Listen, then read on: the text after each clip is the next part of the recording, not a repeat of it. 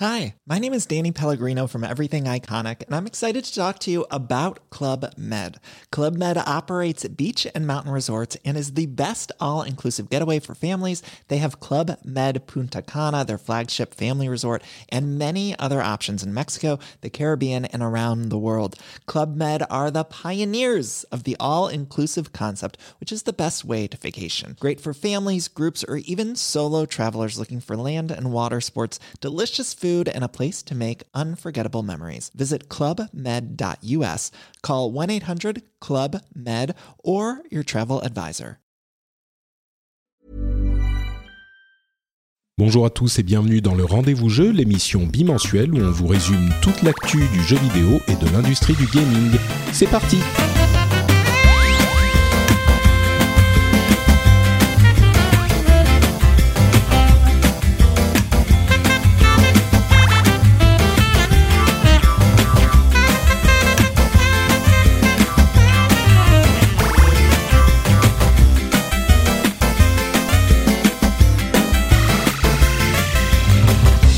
Bonjour à tous et bienvenue sur le rendez-vous jeu où on vous résume toute l'actualité, euh, j'allais dire tech, internet et gadgets. Non, ça c'est autre chose. Euh, on vous résume toute l'actu du jeu vidéo où euh, vous n'avez pas besoin d'aller euh, écumer tous les blogs de jeux vidéo de la Terre. Il vous suffit de cette émission et peut-être un ou deux blogs de qualité ou par exemple un journal, un magazine en papier mensuel. Je, je pense à la Ruche Tech par exemple qui est un vraiment qui couvre du de la tech et du jeu vidéo avec une immense un immense sérieux ou au hasard hein, euh, je parle de celui-là mais euh, le magazine euh, JV Le Mag qui est euh, qui vous permet de prendre un peu de hauteur un peu de recul sur l'actu du jeu vidéo ce sont deux publications de, de très grande qualité euh, et d'ailleurs Très bonne tenue. et, et Oui. de très bonnes De tenues très bonne tenue, ouais. j'ai oh mais mais mais qui entange Qui entange Ah. C'est c'est Sylvain Tastet et J.K. Loret qui il- dont il se trouve qu'ils officient tous deux l'un chez La Ruche Tech et l'autre chez JV Le Mag. Et Quel incroyable hasard. euh, mais c'est fou. Je crois que j'utilise cette cette euh, excellente plaisanterie à chaque fois que je reçois quelqu'un. D'ailleurs, Patrick, c'est- c'est c'est très gentil, mais c'est la ruche tout court, pas- et pas la ruche tech aussi. oui, je pense au, twi- au, au nom Twitter, au nom Twitter, Oui. au nom Twitter. vrai que le, le, le- le compte Twitter, c'est la ruche tech, effectivement. Bah, bonjour Patrick. Ça va, J.K. Bah oui, très très bien. Écoute, euh, très très content d'être là à nouveau. oui. Plaisir. Avec ce bon Sylvain en plus, c'est toujours un plaisir. Mais oui, Bonjour messieurs. Pour une fois qu'on n'est pas en train de boire des bières et, du ca- et plutôt du café. euh, C'est le matin en euh, même temps. Vu l'heure qu'il est, voilà. Oui, et on enregistre très tôt, enfin très tôt, euh, très tôt pour les dilettantes que nous suis sommes. encore au il est lit, 10 moi. heures du matin.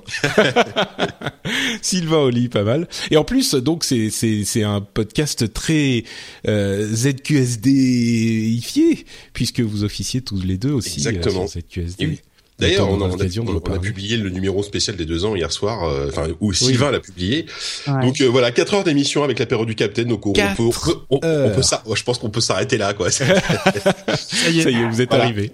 Voilà, c'est ça. Très bien. Bon, euh, moi je préfère prévenir quand même euh, les auditeurs. Euh, si vous voulez pas tomber malade, euh, mettez un petit, un petit, euh, je sais pas, quelque chose sur vos oreilles pendant que vous écoutez, genre entre les écouteurs et les oreilles, parce que moi j'ai une crève pas possible. Euh, je me suis vaillamment levé, mais je risque d'être contagieux jusqu'à travers euh, le MP3. Donc Merci, euh, Patrick, faites c'est un ça. peu Arrêtez, gaffe quand même. rétro. On va, on va tous être malades pour la semaine. là. Oui, oui, euh, c'est très possible. Donc, euh, si j'éternue en plein milieu de l'émission, c'est pour ça. Je, je m'en excuse par avance. Euh, et vous, donc, vous avez passé un bon week-end euh, Tout va bien? Vous êtes Oui. en Un forme week-end à mettre en ligne un podcast de ZQSD. C'était un bon week-end. Ouais, ouais, parce que C'est pas 4 heures de, ouais, c'est clair qu'il y avait du boulot, quoi.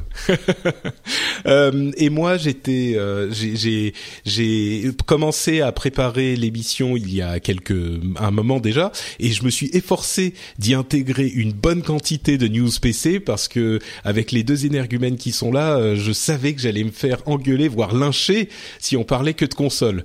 Donc, C'est bien. euh, Non, on est gentil, on est gentil. Même Oui, si, oui. Comme, comme, comme je disais avant, avant qu'on lance l'émission, en ce moment, je passe plus de temps dans la PS4 que dans le PC, ce qui est quand même un scandale. Mais quelle honte, Euh, Chica oui, mais j'ai- j'ai le malheur d'avoir Dying Light sur la PS4 et du coup j'y joue. J'aime beaucoup le Dying Light d'ailleurs et euh, j'y joue sur j'y joue sur la PS4 effectivement. Ah oui, bah, peut-être qu'on peut on peut en parler très rapidement avant de se lancer dans les news. Oui, de Euh, Dying Light. Ouais. Ouais, euh, ouais, bah écoute, moi, moi c'est un jeu que j'attendais pas, enfin qu'au début j'attendais pas et j'y ai joué à la Gamescom euh, l'année dernière et ça a été vraiment un, truc, euh, j'ai trouvé ça vraiment très, le, concept était super. Pour résumer, c'est euh, les le studio qui a fait le jeu Dead Island, donc il y a quelques années, donc un jeu en, de zombies en monde ouvert, un jeu de zombies en monde ouvert. Là ils refont, que j'avais beaucoup aimé d'ailleurs. Il, il avait été pas, enfin, c'était un jeu correct qui avait reçu des reviews correctes. moi je me suis dit bon, ça va être encore un jeu de zombies un peu moyen. En fait, c'était c'était pas mal. La, le trailer était incroyable. C'est l'un des ah meilleurs bah trailers qu'on ait vu. Le trailer était très cool. Ouais, mais sûr. Et effectivement, moi, moi, ça avait été une super surprise aussi à l'époque. Et là, ce Dying Night là, c'est pour moi, c'est Dead Island avec euh, comment dire, amélioré sur plein plein de points, des, sur les petits défauts d'interface et de, de, gameplay, avec un pour le coup un vrai croisement avec un jeu comme Mirror's Edge, puisque le, le, le on incarne un personnage qui est très bon au parcours, donc on peut sauter partout sur les toits. En fait, le but c'est pas de combattre, c'est plutôt de fuir et d'éviter un maximum les combats, parce que hmm. en général, quand tu combats, c'est quand même assez difficile et c'est super efficace. En plus, c'est un vrai RPG parce qu'il y a énormément de, de composantes RPG. Euh, bon, pour le moment, j'en suis pas non plus hyper loin. J'ai joué quelques heures, mais euh, mais j'aime vraiment beaucoup. D'accord. Bah, ça s'annonce surtout tellement mieux que le Dead Island 2 euh, qui est fait par euh, Jaeger. C'est clair. C'est hmm. juste incroyable. Pour moi, c'est le vrai Dead Island 2, quoi. Bah, c'est un peu ça, ouais. Bah, euh, en plus, euh, on va, on va, c'est une coloration euh, PC Master Race pour cet épisode. Je vais sur Amazon, je me dis, hmm, mais ça a l'air intrigant son petit truc, et je et je regarde les prix. PlayStation 4 54 euros, PlayStation Xbox One 54 euros, PC 35 euros. Évidemment. Et surtout, si vous commencez à regarder un peu les comparos, il y a pas mal de comparos qui sont sortis euh, graphiques entre la version PS4 et la version PC. Juste la version PC, je crois, en lower settings, elle est juste meilleure que la PS4. Écoute, en tout cas sur PS4, c'est ça reste quand même très joli. Je, je t'avoue, je l'ai pas lancé sur PC encore. Je vais, je vais quand même y jeter un œil, mais euh... non, mais on sait que t'as changé, JK. Ouais, ouais. T'es plus le même. Hein. J'aime bien jouer avec mon pas dans le canapé des fois. j'avoue, j'avoue, j'avoue. Bon, moi, j'ai, euh, je me suis dit, euh, bon, maintenant, Patrick, euh, c'est bon, t'es adulte, ça suffit toutes ces conneries de jouer avec des des ados énervés sur Destiny, de de jouer à à, à des jeux complètement pleins de lumière et de strass, genre genre euh, euh, Infamous First Light, tout ça. Faut des trucs sérieux. Donc euh, je me suis acheté avant de, de, partir chez mes parents pour le week-end, je me suis acheté Phoenix Wright Ace Attorney Trilogy sur 3DS grâce au conseil de grâce au conseil de mes camarades sur Twitter. Quel excellent choix. Parlé. Et eh ben écoutez, j'avoue que je suis un petit peu déçu. Ah bon? C'est ton premier Phoenix Wright? Ouais, ouais. Alors, euh, euh, alors, je sais pas si c'est celui-là, j'y ai pas joué, donc c'est pas forcément peut-être pas le meilleur, je sais pas. Hmm. C'est c'est quoi qui déçoit? C'est le concept euh... Bah en fait, je pense. C'est non, mais c'est c'est moi j'ai acheté le tout premier, hein, donc il y a pas de crossover, c'est le, le trilogy, donc c'est on commence par ah oui, le oui, tout, début. Ouais. Et euh, et en fait, j'espérais qu'il y ait beaucoup plus de logique dans les histoires. Parfois, c'est un petit peu à la louche quand même. Pour ceux qui savent pas, euh, c'est un jeu où on, on suit des euh, procès et il faut e-, examiner les les euh, les scènes de crime, les, les, scènes de crime et les indices qu'on a et les pièces apportées au dossier. Et pendant l'élément principal, c'est que pendant le témoignage de, de certains témoins, il faut pointer les erreurs ou les, les euh, fautes dans leur témoignage, les contradictions, euh, en présentant des pièces à conviction, etc. Euh, au bon moment et la bonne pièce euh, et tout ça. Mhm. Et c'est vrai que souvent il y a quand même une très grande logique, mais parfois c'est un petit peu. Euh, alors c'est sur cette phrase qu'il faut presser un petit peu pour qu'il pour lui demander plus de détails. Et à ce moment-là, il va révéler un truc qui va nous permettre d'utiliser une pièce à conviction. Décisive. Voilà.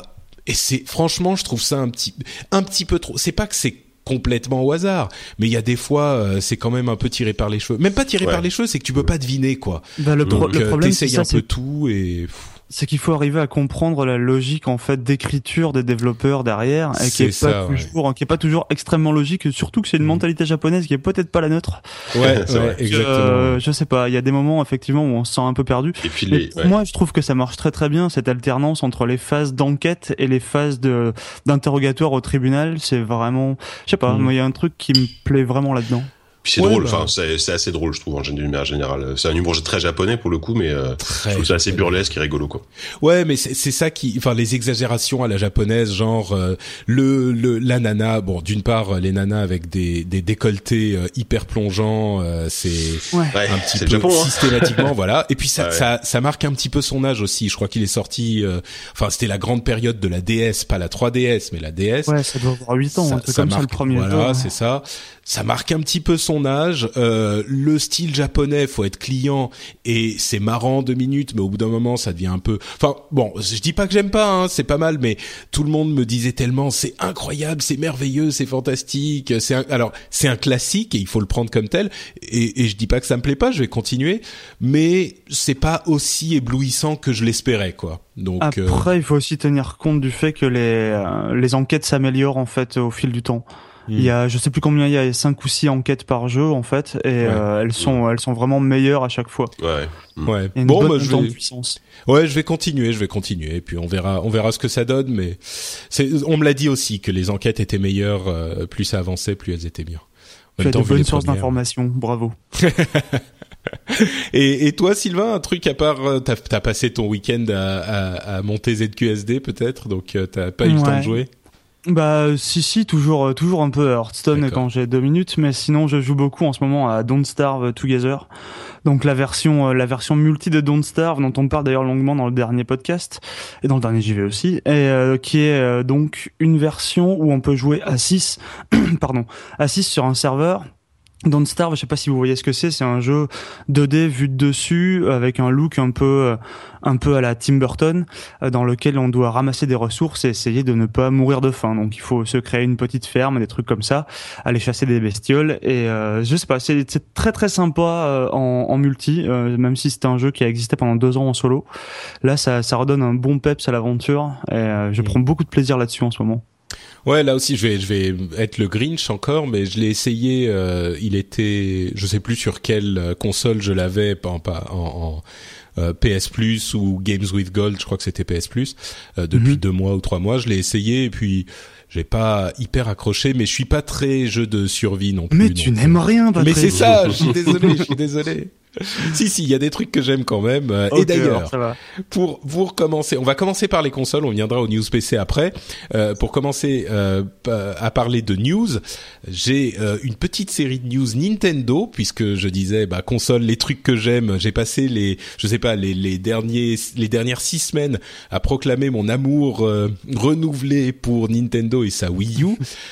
Eh bien, figurez-vous que super nouvelle, Nintendo a fait des profits. Bon, on a les, les annonces des résultats. Hein, c'est bon, Nintendo a fait des profits malgré des revenus euh, réduits cette année. Donc, ils ont vendu moins, mais ils ont fait plus d'argent. Ok, très bien.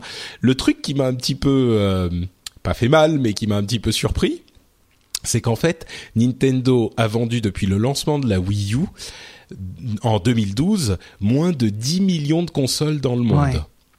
De, de 10 millions de Wii U De Wii U, oui. C'est ça, c'est que la Wii U. Euh, depuis le lancement, ouais. Mm. C'est vrai que c'est c'est pas rassurant, mais a priori, ça va quand même. Euh, la courbe va en, en augmentant. Et si j'ai bien compris, les derniers mois de l'année ont été plutôt euh, plutôt bons là pour Nintendo sur la Wii U. C'est sûr. Bah, mais en même temps, ça, ça pouvait pas être pire. Euh, enfin, si, ça pouvait, ça peut toujours. Ah mais euh, ils en ils en vendent moins que de GameCube que de GameCube à l'époque, qui malgré euh, l'amour que portent les gens à leur GameCube, euh, mm. était un four à l'époque déjà. Ouais c'est c'est dur. C'est une console qui se vend, euh, c'est une console qui se vend très peu. Euh, c'est une console qui a connu des débuts difficiles, mais malgré tout qui euh, qui va profiter un peu de la force de Nintendo, c'est-à-dire de, de se vendre quand même sur le sur le long terme. Vous pouvez voir un jeu Nintendo qui sort, qui est estampillé Nintendo, qui sort avec une une console au lancement, va rester en vente pendant toute la durée de vie de la console à son prix maximum. Et ça c'est c'est un truc qu'on retrouve pas forcément pas forcément ailleurs. Nulle part. Mm. Mais en fait, en, fait, leur force effectivement, c'est ils, ils, vendent du hardware, mais surtout ils vendent des jeux et ils vendent des jeux, comme tu dis, euh, Sylvain, euh, tout le temps pendant des années. Euh, genre le Mario Kart 8, euh, il, il, se vendra aussi bien quasiment euh, l'année prochaine que cette année. Ou et, et, ça, c'est aussi grâce à ça qu'ils gagnent de l'argent Nintendo, essentiellement grâce à ça. C'est sûr. Ah. D'ailleurs, j'ai acheté Mario Kart 7 sur 3DS parce que justement, j'avais apprécié Mario Kart 8 et je me suis dit je vais le prendre avec moi. Euh, je l'ai trouvé le moins cher possible et même d'occasion, il est quasiment au prix du neuf, c'est fou. Mais oui. Et, euh, et du coup, je l'ai acheté bah, sur Amazon 35 euros, alors qu'il est sorti il y a deux ans, quoi. Mario Kart 7, c'est oh, plus que ça, même plus que ça, même. Ouais. Ah ouais, non, c'est mm. c'est assez incroyable. Pour ça, Nintendo, ils sont vraiment très très forts. Mais bon, les euh... Nintendo décodent jamais, et même quand ils sortent après en rétro, quand la machine est en fin de vie, là, ils explosent en général. Ouais. Ça marche jamais. Mais c'est fou parce que Nintendo, c'est vraiment la, la, seule boîte aujourd'hui, je pense, le seul constructeur qui peut vivre quasiment que de ses studios de développement à lui. Mm. Et même quand on considère un peu tout ce qu'il peut avoir comme jeu, c'est même un studio qui est un peu un peu abandonné par tous les autres depuis justement la GameCube, voire même voire même avant. C'est un peu une espèce de samouraï qui se bat tout seul contre le monde entier, quoi. moi, je vois ça un peu comme ça. C'est assez fou. Ça, ouais. Non, c'est sûr, c'est sûr. Et, et, comme je le disais, euh, j'ai professé mon amour pour Nintendo depuis euh, depuis des semaines, depuis que j'ai redécouvert la Wii U. Bon, j'ai jamais, j'ai toujours eu la 3DS, etc. Mais euh, c'est quand même, oui, ils se battent tout seuls, mais à 10 millions de consoles en deux ans. pour donner un petit peu une une comparaison, la PlayStation 4, qui se vend très très bien, est à plus de 18 millions de consoles en un an, mmh. et la Xbox, dont on n'a pas les chiffres précis, la Xbox One euh, et, très certainement autour de, allez, on va dire 13, 15 millions de consoles, pareil en un an, et pourtant, euh, elle se vend pas aussi bien qu'on ne l'espérait. Euh, donc bon, peut-être autour de, même autour de 13 millions, ce qui serait euh, deux tiers des ventes de la PlayStation 4 c'est quand même en un an beaucoup plus que ce qu'a vendu Nintendo. Donc oui, c'est le samouraï qui se bat tout seul, mais à 10 mm. millions de consoles vendues en deux ans, à mon avis, euh, la manière dont ils vont continuer à se battre, c'est que, comme on en parlait il y a quelques épisodes, d'ici 2016, ils vont annoncer euh, une nouvelle console parce qu'il faut qu'ils euh, renouvellent le truc. Quoi. Ouais, c'est possible. Et euh, par contre, heureusement qu'ils ont la 3DS, mine de rien, qui se vend quand même très très bien. Et, Ouais, et qu'ils ont lancé les Amiibo enfin, en fin, en fin d'année dernière parce que c'est apparemment c'est un vrai succès. Les, les, les premiers chiffres sont excellents, très très encourageants et, et ces, ces petites figurines se, apparemment sont très très bien. Mm. Ouais, s'arrachent et, et c'est une manne financière énorme. je pense que pour eux, c'est enfin j'espère, ce sera peut-être le nouveau Pokémon quoi. À l'époque, Pokémon se vendait comme des petits pains bah là ça va être les amiibo euh, tous les gamins vont vouloir leur amiibo et, euh, et c'est cool. Enfin mieux pour eux quoi. Moi je pense qu'il faut pas compter sur le long terme sur ces trucs là mais euh, pour les pour les deux ans ça peut leur permettre de, les deux ans à venir. Bah, s'ils arrivent à l'exploiter dans les jeux régulièrement c'est-à-dire pour le moment à part Smash Bros il y a pas grand chose il y a pas mm. beaucoup de jeux compatibles amiibo c'est évident qu'ils vont l'utiliser dans les prochains Mario voire dans le prochain Zelda. Enfin je vois bien un truc des, choses comme ça hein. Mais moi, ce que je trouve un peu mystérieux finalement, c'est que Nintendo a perdu, on va dire, le un peu le cœur du public. C'est-à-dire que c'est une console qu'on achète parce qu'elle est familiale, parce qu'il y a des jeux dessus qui sont, il y a toujours des Mario, il y a toujours des, il y a toujours des Mario Kart, il y a toujours un peu les mêmes jeux qu'on retrouve, mais il y a plus, euh, je sais pas, est-ce qu'on trouve vraiment encore des, des, vrais fans de Nintendo, des mecs euh, à la vie à la mort qui achèteraient toutes les consoles euh, qui oh, sortiraient Je pense qu'il y en a, mais il y en a, il y en a, il y en bah, a à vrai dire, ceux qui ont acheté la, Wii U dans les, les, la première année, c'est un petit peu ça quand même. Ouais, c'est clair, ouais. Bah, souvent les vrais fans, comme tu dis, c'est c'est des mecs qui ont 30 ans et qui, qui étaient archi fans de Nintendo à l'époque 16 bits Nintendo 64 et qui, qui ont toujours cet amour pour Nintendo mais eux-mêmes se rendent bien compte que c'est effectivement c'est plus comme avant non plus. Mais mais mais la Wii U c'est la console que enfin quand quand t'aimes le jeu vidéo d'une manière générale, euh, c'est c'est c'est une console enfin la Wii U les, les consoles Nintendo c'est la c'est la machine que tu vas forcément acheter à un moment donné parce mm. qu'il y a trois quatre licences euh, trois quatre jeux euh, qui que, qui te font extrêmement envie et, et, tu vas craquer quoi. Mais c'est jamais la console que t'achètes. Enfin c'est c'est jamais ta machine principale. Ça fait enfin depuis les Nintendo 64 c'est ça. Hein.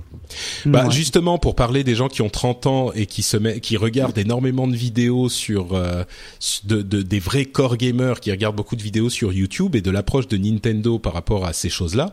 Euh, on va revenir sur la Xbox et la comparaison avec la Wii U dans, dans quelques minutes, mais euh, il y a une il y a eu une annonce de Nintendo il y a quelques jours sur leur programme de fans de, de producteurs de vidéos.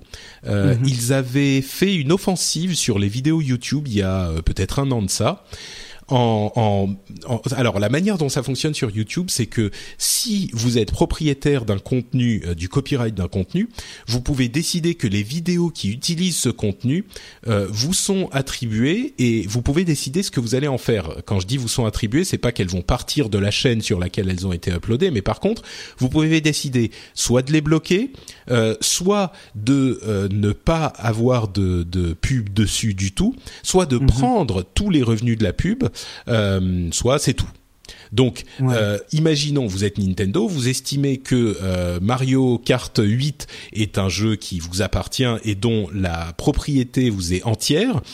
Quand quelqu'un va mettre sur YouTube une vidéo qui utilise Mario Kart 8, un let's play ou quoi que ce soit, souvent les algorithmes de les robots de Google peuvent repérer la chose. Je dis souvent, mais c'est 99% du temps. tout le temps. Hein.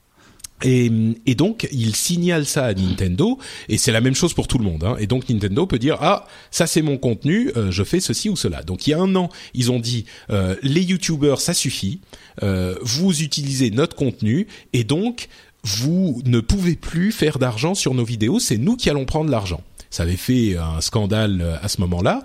Mm-hmm sachant que la question de euh, de ce copyright qu'ils exercent est un petit peu floue parce que d'une part évidemment le contenu qui est produit utilise en énorme partie euh, la propriété intellectuelle de quelqu'un d'autre. Quand c'est le cas pour tous les jeux vidéo hein, euh, aujourd'hui Nintendo est le seul à avoir été aussi violent dans son contrôle.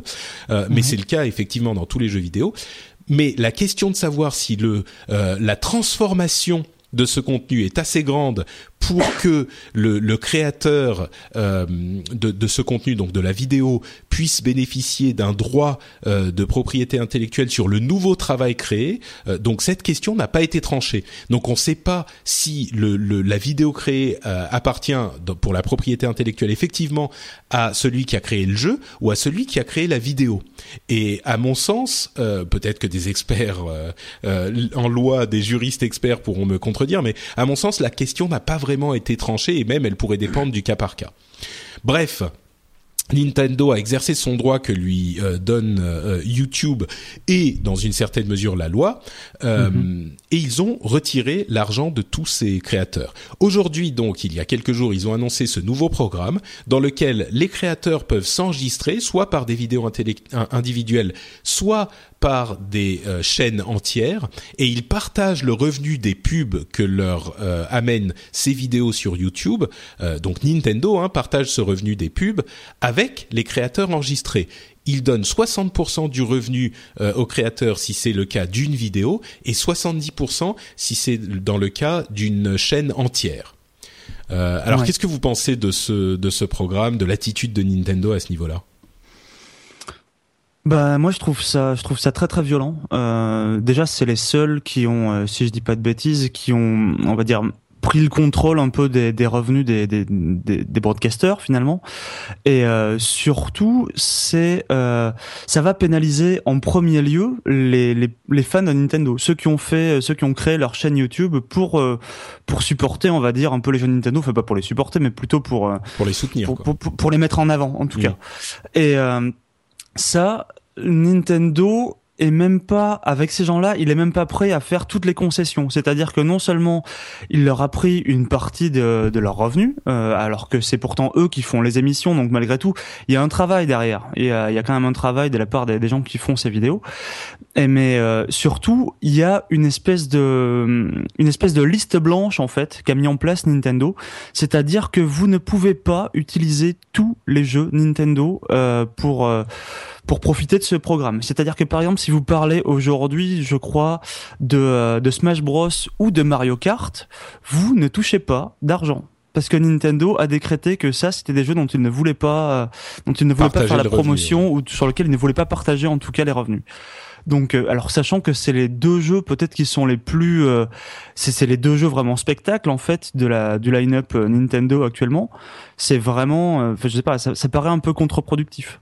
Hmm. Je sais pas, je sais pas dans quelle mesure est-ce qu'ils sont pas, ils sont pas en train de se tirer une balle dans le pied parce que bon, c'est pas clairement pas, ça va pas les mettre en péril ou quoi. Ben, mais ça, par contre, ça va, ça va, ça va provoquer un certain bah, désamour. en termes d'image. Ouais, en termes d'image, c'est désastreux, je pense. Puis c'est quand même dingue qui qui veulent contrôler. Ok, les youtubeurs, il y, a, y a eu plein de polémiques autour de la façon dont ils sont payés, etc. Mais qui, qui, qui veulent à ce point-là contrôler ce que ce que font ce que font les youtubeurs, c'est c'est étonnant, mais c'est même étonnant de leur part. Enfin, Nintendo, j'ai toujours, on a toujours eu cette image de, de, société qui est voilà, qui prenait un peu soin de ses fans et qui euh, qui mettait un peu en avant aussi sa communauté. Là, euh, bon, c'est pas trop le cas, quoi.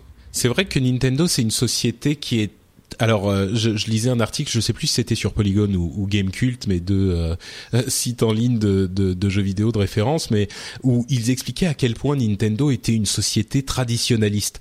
Euh, c'est-à-dire qu'ils ils sont euh, basé à Kyoto, qui même au sein du Japon, qui est une euh, société hyper hyper euh, difficile à faire bouger, conservatrice, c'est ça.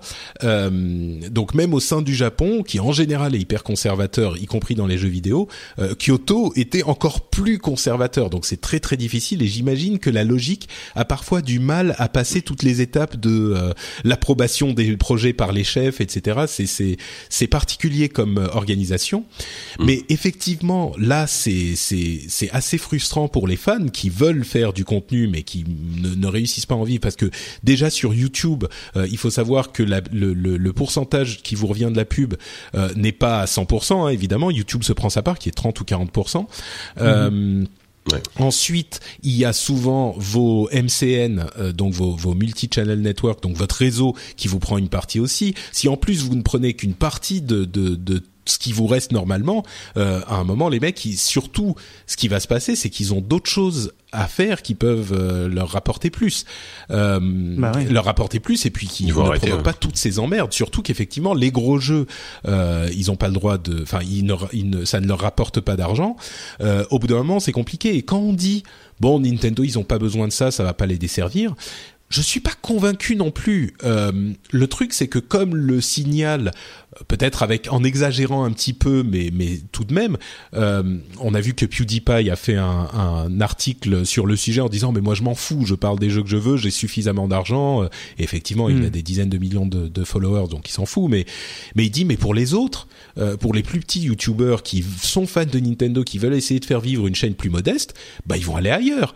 Et le problème, c'est que c'est un formidable machine de promotion YouTube et c'est pour ça que tous les autres éditeurs euh, laissent couler euh, et ne posent même pas la question de savoir à qui devrait revenir ce truc-là. Au contraire, ils ils veulent que les YouTubeurs parlent d'eux. Si on a pour prendre le cas de la France, euh, Cyprien Gaming, Squeezie ou je sais qui qui qui parle d'un jeu, tout de suite ça lui ça lui donne un, un, une bah, visibilité qu'il n'aurait pas eu. Bah, c'est un outil de communication énorme pour eux maintenant. c'est ça.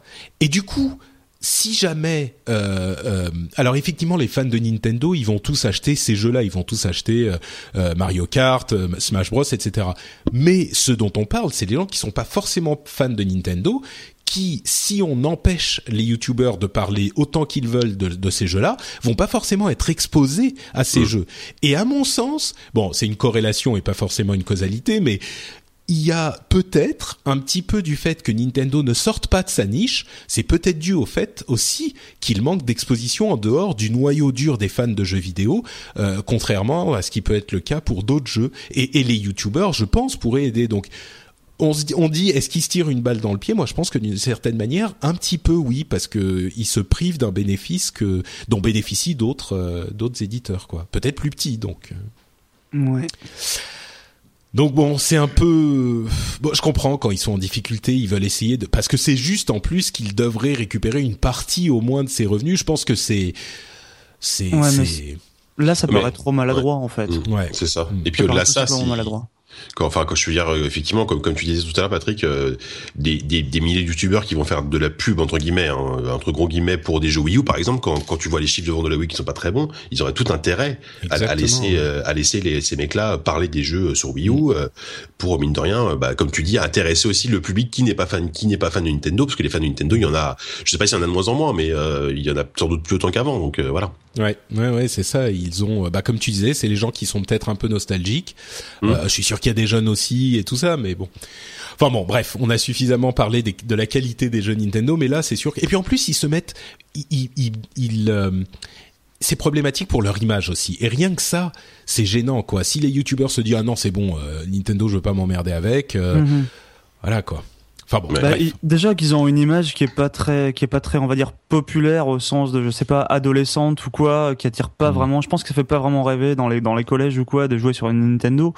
Si en plus ils se coupent de ce public-là, je sais pas. Pour moi, c'est une espèce de, ils vont créer vraiment un schisme quoi. Ouais. Ils sont en train de se couper de leur public complètement. C'est marrant ce que tu me dis, ce que tu dis, parce que effectivement, de manière un petit peu anecdotique, euh, j'ai souvent cette euh, des gens qui me parlent de ce problème-là et qui me disent oui, alors euh, les les enfants ils jouent à, ils aiment bien les jeux Nintendo et les parents les, font jouer parce que c'est très sûr, c'est très rond, c'est très doux. t'as as peu de chance d'avoir, voilà, c'est mignon et t'as pas de de trucs violents ou de trucs de cul, etc. Donc jeux Nintendo, t'es tranquille. Mais dès qu'ils atteignent 11, 12 ans, euh, mhm. les gamins ils veulent jouer à Call of Duty quoi et c'est genre ah, ah, non mais Nintendo euh, c'est pour les enfants moi je veux pas et donc mhm. il y aurait besoin justement de, de rendre cette cette image parce que là encore c'est anecdotique mais euh, quand Squeezie ou Norman ou Cyprien parlent euh, de d'un jeu, euh, vous pouvez me croire que c'est pas les gens de 30 ans ou les enfants de 6 ans qui vont se précipiter sur le truc. C'est le cœur de cible de ces de ces youtubeurs. Euh, c'est plutôt euh, quoi 8, 10, 12 ans, euh, pile cet âge-là, 12, 13 ans, 14 ans. Les gamines, elles mhm. sont complètement folles quand elles voient apparaître Cyprien. les, enfin bon, c'est c'est pile à ces gens-là qui devraient parler, mais bon. Bref. Bah, surtout, c'est un, un, âge où tu peux un peu te, te fidéliser un public, quoi. Mm. Parce que c'est un âge où tu peux vraiment créer un affect et euh, ne pas toucher ce public-là, c'est vraiment. Euh, dommage, pour, pour, moi, c'est vraiment, c'est vraiment une perte. c'est un mauvais calcul en tout cas. Bon, euh, c'est et puis peut-être que c'est pas la même situation au Japon et comme ils sont vraiment euh, euh cintrés par la, la direction japonaise, peut-être qu'ils ont du mal. Je peux très bien imaginer mm. euh, les équipes européennes et américaines dire mais les gars, il faut absolument qu'on qu'on ait euh, qu'on les ait dans notre camp. Ces youtubeurs, c'est hyper important. Et les Japonais qui disent hmm, oui, non, je sais pas, ce qui veut dire non, aucun sans, sans pas, pas, question. No way quoi. Ouais. Et je, je bon, je connais un petit peu le Japon y ayant vécu et je peux imaginer ça quoi. Mais bon, bref, euh, on pourrait en parler très longtemps et je suis sûr qu'on reparlera du cas Nintendo parce que nous on est des vrais gamers et on aime bien Nintendo. euh, mais on va euh, passer au cas de, de Microsoft et de sa Xbox One. Je sais qu'on me on m'engueule souvent en me disant "Waouh, t'es hyper biaisé, t'es hyper machin, euh, la Xbox c'est super." Mais oui, mais je suis d'accord, la Xbox One, j'adore, c'est très bien et j'en achèterai une à un moment, c'est sûr, mais euh, un petit exemple pour mettre en relation euh, la Wii U, enfin Nintendo et la Xbox. On vient de passer euh, une demi-heure à dire que Nintendo ne vend pas beaucoup de Wii U. Eh bien, figurez-vous qu'en France, en tout cas, il semblerait que la Xbox One soit toujours derrière la Wii U. Donc, euh, vu combien on dit que euh, la Wii U ne se vend pas, ça devrait vouloir dire quelque chose. Bon, traditionnellement, la France est un territoire où euh, la PlayStation était beaucoup plus populaire que la Xbox, déjà depuis longtemps. Donc, on peut imaginer qu'avec la tendance générale mondiale Xbox PlayStation, ça s'est accentué en France aussi. Donc, ça explique un petit peu. Et puis surtout, la, la, Xbox One se vend très bien ailleurs, mais les résultats ont annoncé que, enfin, Microsoft a annoncé qu'ils avaient vendu 6,6 millions euh, de consoles Xbox sans différencier Xbox 360 et Xbox One euh, pendant le trimestre, euh, le dernier trimestre, que mhm. c'était moins que l'année dernière. Mais comme ils différencient pas 360 et Xbox One, on a du mal à savoir combien de Xbox One ils ont vendu, ce qui est le truc qui nous intéresse bien sûr. Bon, on n'aura toujours pas ce chiffre, mais ça semble en tout cas respectable. Il est peu probable qu'ils aient vendu euh, beaucoup plus de Xbox 360 que Xbox One. Ouais. Après, s'ils le disent pas, malgré tout, s'ils se vendent pas de leur chiffre de vente, c'est peut-être aussi un peu pas inquiétant, mais. Moi, je pense que c'est peut-être pas très bon signe. Moi, je bah, pense que parce quand, quand les chiffres sont bons, c'est que c'est que ils le disent quoi. C'est sûr. Mais mais je pense que c'est pour éviter la comparaison avec la PlayStation. Euh, ah oui, ça c'est sûr parce que la PlayStation se vend tellement bien et on a eu le chiffre de 18,5 millions comme on le disait euh, il, y a, il, y a, quelques semaines. Euh, mhm. Je pense pas que ça soit mauvais. C'est sûr que c'est très en deçà de leurs espérances. Euh, et ça, euh, encore une fois, les gens qui m'engueulent en disant que je, je, préfère la PlayStation, je suis désolé, c'est un fait. la Xbox One se vend beaucoup moins que ce qu'avait espéré Microsoft. Ils sont en train de, de perdre la bataille qui ne fait que commencer. Hein. C'est une bataille et pas du tout la guerre. Et d'ailleurs, euh, Dieu sait que Sony était dans la même position à la génération précédente. Et moi, j'avais, je m'étais précipité sur la Xbox One et j'avais attendu, je sais pas, peut-être trois ans avant d'acheter une PlayStation. Mm. Euh, la Xbox 360. Mm. 360, ouais. Mais euh, mais bon, c'est c'est pas super pour Microsoft. Mais en même temps, euh, si on compare ça aux générations euh, d'il y a deux générations, le marché du gaming est tellement plus énorme que les, les chiffres sont importants de toute façon, quoi. Enfin. Bah oui, non mais ça, ça reste. Il faut pas perdre de vue qu'on parle de consoles qui se vendent à des millions d'exemplaires. C'est quand même pas des sociétés qui sont euh, qui sont en difficulté non plus. Et puis aujourd'hui, enfin, je sais pas. Le, le fait d'être joueur est tellement tellement répandu qu'on commence à parler de, de, chiffres astronomiques. Alors après, évidemment, on peut faire des courbes, on peut faire toutes les statistiques qu'on veut. Ça se porte quand même très bien. Et 6 millions, 6 millions, enfin 6,6 millions de consoles, c'est quand même c'est quand même un chiffre énorme. Mm. Et euh, bon, après les, les, consoles se vendent et puis Microsoft revient de, revient quand même de loin. Ils avaient baissé leur prix pour les pour le Black Friday. Ils avaient ils avaient fait tout plein de tout plein de promotions qui font qu'ils ont quand même relancé un peu les, les ventes de leurs consoles. Même si bon, euh, je crois qu'ils ont ré réaugmenté les prix là, c'est ça? Ah bah non, c'est redescendu. On en parlait la dernière fois. Euh, le prix est redescendu. En fait, il n'est resté euh, à 399 dollars que pendant 12 jours. Ils sont tout de suite revenus à 349. Donc maintenant, euh... et c'est c'est toujours une promotion euh, temporaire. Vous entendez les guillemets dans ma voix. Euh, mhm. La console remontera jamais à 400 dollars aux États-Unis en tout cas. C'est jamais, jamais. C'est fini là. Mais je pense qu'ils ont juste pas envie que dans l'esprit des, des, des, acheteurs, en fait, ils se disent que c'est une console qui vaut moins cher que la PlayStation. Donc c'est pour ça, je pense qu'ils ouais. gardent le truc temporaire. En train de se dire genre bah oui on rivalise dans la même cour mais nous on vous fait un cadeau. Ouais c'est ça exactement. Mais en même temps il faudrait quand même que vous l'achetiez parce qu'on n'est pas très bien. et bon c'est sûr que euh, avec 50 dollars de moins, à moins qu'on veuille absolument une euh, une exclusivité sur euh, telle ou sur la PlayStation, je pense que le choix est enfin c'est tellement les mêmes les consoles que le mmh. choix est clair. Quoi. Mais après, c'est encore une fois une, c'est encore une fois une question d'image. Bon, après le 3, ça n'a pas forcément le rayonnement grand public, mais ils, ils ont tellement écrasé euh, Microsoft à le 3 avec Sony, avec, avec les conférences, etc. Mm. Euh, qu'aujourd'hui, j'ai l'impression que Sony et la PlayStation de manière générale a une image de, euh, de console cool en fait. Mm. Voilà, que, que, que n'a pas forcément la, la, Xbox One. Voilà, si si on veut un, un un bel objet, une belle machine, une, une machine cool. Ah bah là, si on veut être cool, il faut acheter une PS4 et pas une Xbox One. C'est l'image qu'on peut avoir en ce moment de Sony. Hein. Ils ont vraiment, mhm. ils ont réussi à redorer l'image euh, qu'ils avaient un peu perdue avec la PS3. Euh, c'est vrai. Il dégage une espèce de force tranquille et quand on voit que Microsoft est obligé de faire des rabais dans tous les sens pour vendre ses consoles et qu'à côté de ça, il y a une PS4 euh, anniversaire qui s'est vendue à 130 000 dollars. je pense que ça, doit le faire rager un peu les mecs chez Microsoft. Vivement la Xbox 1 euh, édition 10e anniversaire pour voir si elle se vend bien. Ouais, ouais évidemment. bah, bah, justement, parlons-en de cette PlayStation 4 édition anniversaire euh, qui a été vendue au Japon à 130 000 dollars. Alors, je suis sûr que vous en avez entendu parler. Il y a quand même quelques précisions à faire. C'est la PlayStation anniversaire. Vous savez qu'elles sont numérotées. Et là, c'est hum. la numéro 00001. Donc c'est vraiment la C'est vraiment la, la collector, la collector du collector. C'est ça. Et surtout, euh, les les l'argent, la somme a été donnée à une à une euh, association à but caritatif, euh, à but à une association caritative. Je sais plus ce que c'était, genre euh, sauver les enfants, sauver les ours, sauver les. non, c'est sauver les enfants, pas les ours.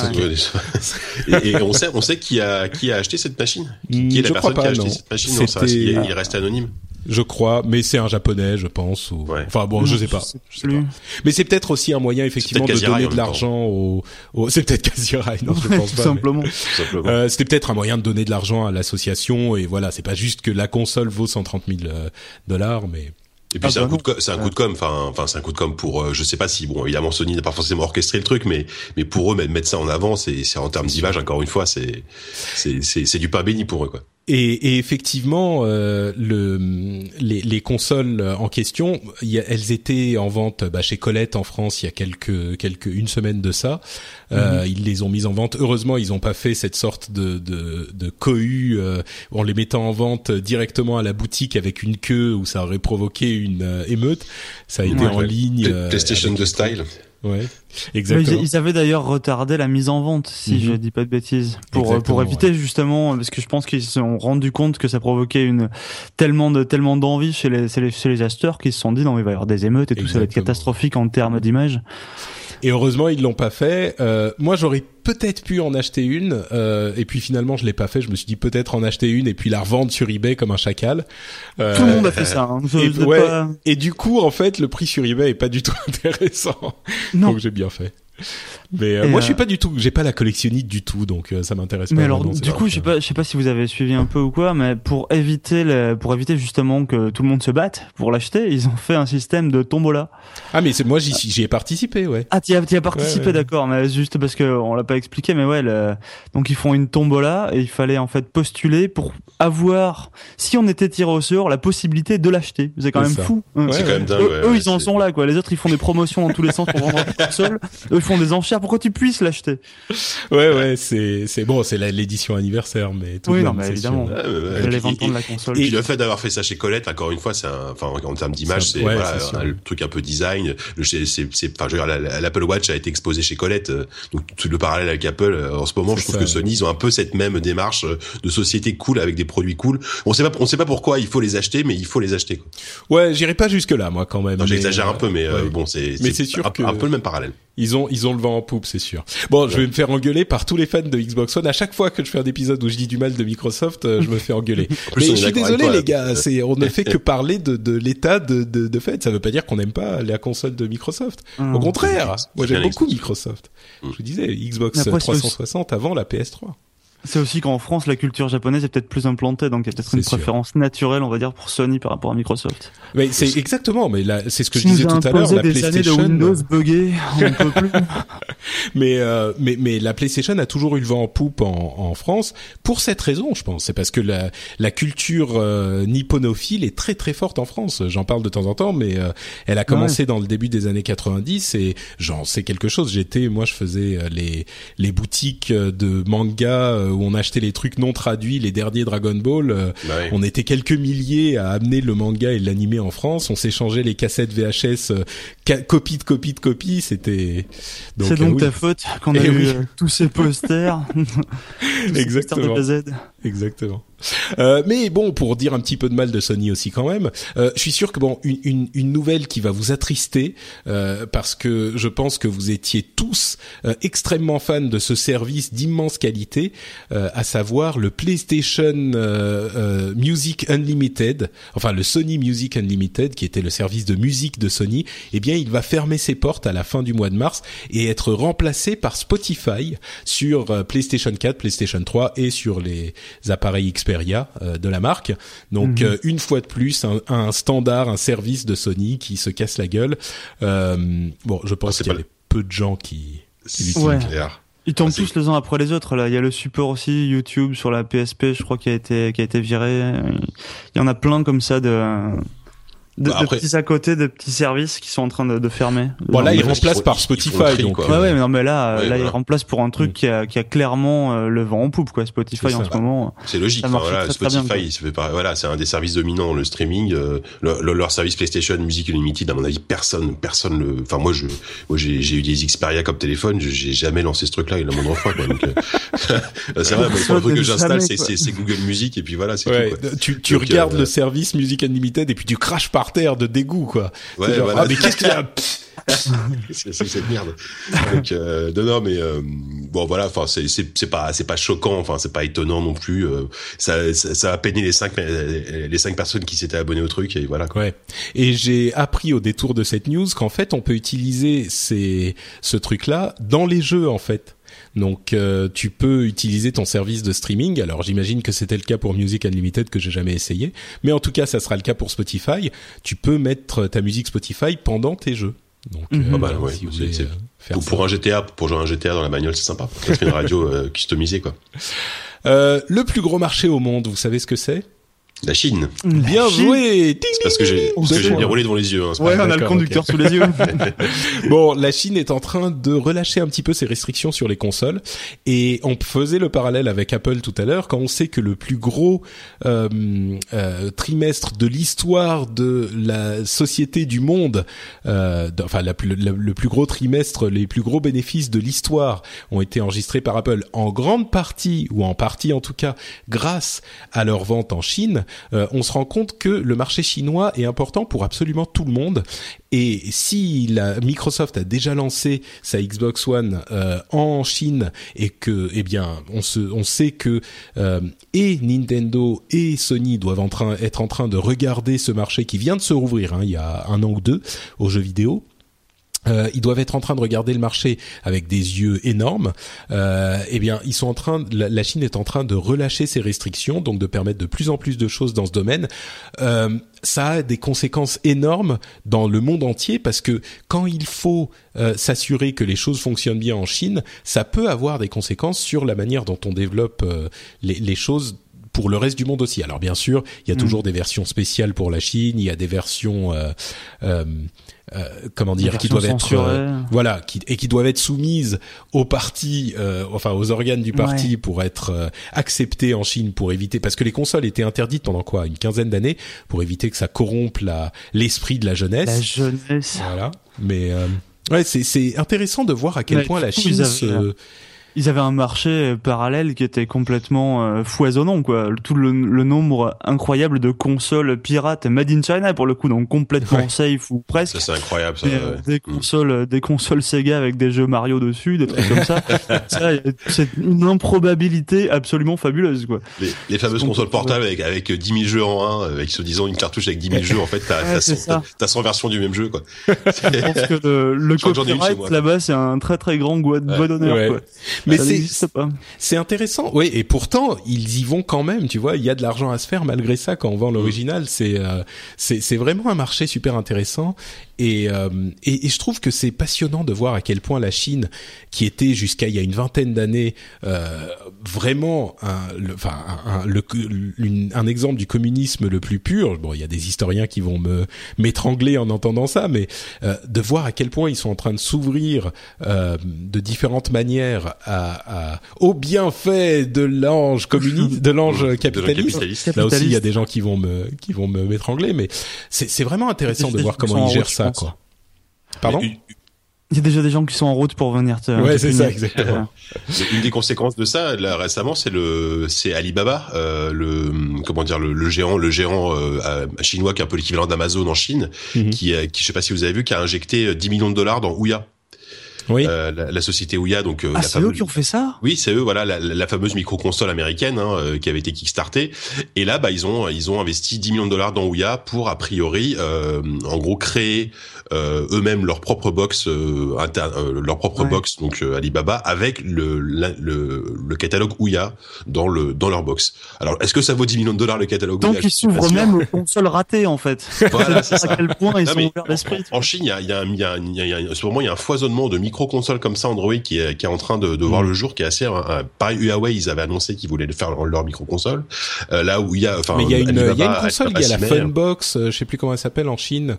Euh, un truc qui s'appelle Funbox aussi qui. Bah, je crois que c'est Huawei, c'est peut-être la ah, console du Huawei. Il me semble que c'est ça. Et, et tous ces géants comme ça de la, de la tech chinoise, donc bon Huawei dans la téléphonie, Alibaba, etc. Ils se mettent aussi aux jeux vidéo via bah via via en, des fois en mettant, des thunes dans, dans des compagnies américaines. Donc c'est c'est quand même assez fou quoi. Et moi, ce que j'ai hâte de voir finalement, la conclusion à toute cette histoire, c'est, euh, je serais curieux de voir des jeux vidéo créés par des équipes chinoises, euh, qui ne soient pas juste des copies de, de jeux existants, mais euh, revoir la, la, culture, euh, cette culture chinoise euh, ressortir, exprimée en jeux vidéo, je pense que ça pourrait être vraiment intéressant. Bon, je pense qu'on n'y est pas encore parce qu'il y, y, a beaucoup de restrictions mmh. culturelles, etc. Mais le quand on voit le, le, la spécificité de la culture japonaise, la manière dont elle s'exprime dans les jeux vidéo, euh, mhm. qui est moi c'est l'une des choses qui m'a amené euh, à l'amour du Japon. Je suis vraiment curieux de voir ce que ça pourra donner dans quelques années des, des jeux chinois quoi. Hmm. Mais je pense qu'il y en a déjà, mais ça ça sort pas du pays pour le moment. Sans doute. Et euh, mais, même quand tu vas par exemple sur des salons comme la Gamescom ou autre chose comme ça, quand quand tu vas dans dans les parties un peu internationales, avec, chinois, t'as plein hein. plein plein de toutes petites sociétés avec des mecs qui créent des jeux. Bon souvent, honnêtement, après souvent, c'est souvent des, des, clones de clones de MMORPG. Ça, euh, oui. Déjà vu dix mille fois. Mais euh, mais il y a quand même, j'espère qu'il y a derrière, il y a des il y a des artistes entre guillemets en herbe en Chine qui ont envie vraiment de, de faire des des jeux plus personnels, quoi. Ouais, mais c'est ça que j'attends effectivement, parce que les, les, clones de clones, on en a, on en voit plein depuis longtemps. Mais moi, ce que j'attends, c'est quand il y aura effectivement des des équipes euh, chinoises chinoises qui nous proposeront leurs leurs produits. un outil chinois, quoi. Ouais, par exemple, par exemple. avec une avec une vision bien particulière du, du médium et de leur culture, quoi. Mm. C'est ça. Ouais. Bon, euh, retournons de l'autre côté du spectre politique et plongeons-nous dans l'exagération, enfin dans l'exubérance américaine avec euh, Madden. Vous savez que c'est ce jeu de de, de, football, américain. Euh, il y a d'ailleurs, je parlais de Twitter tout à l'heure, il y, y en a quelques-uns qui m'ont dit quand on parlait de Madden euh, à l'épisode précédent, ah oui, moi voilà, je fais partie des trois qui jouent à Madden et qui m'ont dit sur Twitter, merci de ne pas nous oublier. Donc voilà, on vous, on, on parle encore de à vous parce que figurez-vous que le comme les années précédentes, ils EA qui est l'éditeur de Madden a fait jouer une partie en, euh, en, intelligence artificielle, donc ordinateur contre ordinateur, avec les finalistes du Super Bowl dans le jeu Madden, et ils ont prédit euh, avec exactitude le gagnant du Super Bowl qui a eu lieu bah, hier, au moment où on enregistre. Et non seulement, alors ils le font depuis des années, et je crois 9 fois sur 12, ils avaient prédit le gagnant, ce qui est pas mal, mais là, ils avaient prédit en plus le score euh, de fin du, du, du jeu. Score exact. Ouais, c'est enfin c'est bon, c'est sans doute un petit peu un hasard, mais c'est dingue quand même. Le jeu en oui, vas-y. Non mais je sais pas, soit c'est un hasard, soit c'est un hasard incroyable, soit effectivement ça montre qu'ils ont peut-être, je sais pas, des données statistiques qui sont tellement puissantes que les mecs mm. arrivent un peu à, je sais pas, à, à prédire la, la, réalité quoi. Ça paraît très improbable mais c'est, je pense, ouais, je pense qu'il y a un petit peu de hasard à ce point-là, mais enfin, pour qu'il soit précis à ce point-là, mais le fait qu'ils aient réussi 9 fois sur 12, bon, statistiquement, c'est peut-être aussi un hasard, mais il y a peut-être un petit peu de, de, de vérité, quoi. C'est. Bah ouais. Bon, en même temps, il y a des marmottes qui prédisent, qui qui qui déclarent le printemps, je sais plus où. Voilà, il y a Paul Le Poulpe qui, a, qui, voilà, qui le résultat du mondial aussi. Hein, donc, euh, bon. oh, putain, t'as invoqué Paul Le Poulpe, mec. Mais non, c'est bon, je ne parle plus jamais. Quoi. Pas mal. c'est le truc que je connais niveau sport, donc. Euh, oui, moi je suis pas très. ça va pas très loin. Bon, euh, Paul Le Poulpe, il fait quoi? C'est la, la, Coupe du Monde de football, c'est ça? C'était la Coupe du Monde. Ouais. Je crois qu'il devinait les, les, les, gagnants des matchs et il, il, a, il, a, dû se tromper euh, genre une fois sur euh, sur 15 matchs quoi. Bon, et c'était assez fou quoi. Donc tu me détruis mes fantasmes sur l'intelligence artificielle. Alors, peut-être que Madden, ils ont juste un poulpe chez EA qui, qui qui, la Super Bowl, hein, c'est tout. Hein. C'est lui qui a joué la partie en fait, c'est Paul Le Poulpe. C'est pas mal. C'est pas mal. Il a un gros contrat chez EA. Il a joué tout seul avec tous ces, toutes ses tentacules et deux manettes. oui, oui, c'est très possible. Ça me semble plus crédible que cette histoire d'ordinateur. C'est une théorie, on valide cette théorie. Bon, dernière euh, info entre guillemets. Euh, on parlait de Life is Strange, ce jeu de, des Français de Dontnod euh, à l'épisode précédent, mm. et il se trouve que bah, qu'il est sorti maintenant. Euh, Diraen nous disait qu'il était que c'était un jeu à suivre. Et si vous êtes intrigué et que vous voulez l'essayer, il y a une démo pour le jeu, en tout cas sur les versions console. Euh, c'est pas le cas sur Steam, je crois, mais sur les versions console, moi je l'attendais la démo, et en fait, il est pas disponible. Elle est pas disponible peut-être pas encore, mais en tout cas, elle n'est pas disponible pour le moment euh, dans la section démo. Et donc je me disais, mais c'est bizarre, euh, pourquoi elle y est pas? Et en fait, il suffit d'aller sur le premier épisode du jeu, c'est un jeu épisodique, et on peut télécharger la démo à partir de là. Euh, donc voilà, si vous voulez l'essayer, PlayStation 4 en tout cas, Xbox One, je suis sûr aussi, PlayStation 3 et, Xbox 360, j'imagine également. La démo est disponible sur la, la première partie. C'est assez étonnant parce que, enfin, c'est le type de jeu. En plus, c'est un jeu qui, enfin, c'est un épisode, donc ça se termine en une heure et demie. Alors une mhm. démo d'un jeu, d'un jeu d'aventure qui s'est mis en une heure et demie, je, je, suis curieux de voir ce que c'est en fait. Enfin, bah, que c'est juste hier, et c'est quoi? C'est juste le début de l'aventure, le tout début? Exactement, ouais. Euh, moi, je l'ai fait hier. Euh, bah, je me suis dit, attends, il faut quand même que je sois sérieux pour mon émission et tout, même si je suis malade, je suis vaillant, voilà. Euh, Professionnel. et, euh, et je l'ai fait donc la démo, c'est une, je dirais un quart d'heure, 20 minutes. Euh, D'accord. Du c'est le début. Ça te permet juste de quand même de voir un peu le gameplay parce que le voilà exactement c'est petit mais ouais, ouais. D'ailleurs je fais une petite on, on, on, en parle assez longuement dans le, dans le dernier ZQSD hein, si vous voulez euh, avoir notre ah, avis sur Life Strange. bah moi de toute façon on parle longuement de tout. oui euh, c'est ça. 4 heures d'émission ça laisse le temps. Moi je d'ailleurs faut qu'on finisse maintenant parce que je dois aller l'écouter donc. Euh, euh ça, ça, va t'occuper l'après-midi. Ouais. Et oh, à moins que j'écoute en x2 ce qui m'arrive. Euh, mais donc c'est un jeu enfin au, au, tout début, je me suis dit c'est carrément trop Sundance. C'est vraiment euh, Sundance, Teen Angst. La euh, guitare, le, soleil et tout là. Voilà, exactement. La, la, la, la, la, nana euh, qui aime prendre des photos, euh, qui, à la limite, voilà. Tu te dis limite, elle a son Tumblr, elle, elle écrit sur sur son sur Twitter, sa description c'est, je suis juste une fille et je m'en fous de tout. Tu vois, enfin Et puis, je sais pas, au bout de quelques minutes, j'ai commencé à rentrer dans le truc. Et puis, sans, sans spoiler, j'espère que vous spoilez pas dans dans, non, on, jamais un petit peu. On spoil, on spoil toujours un peu malheureusement. Ouais.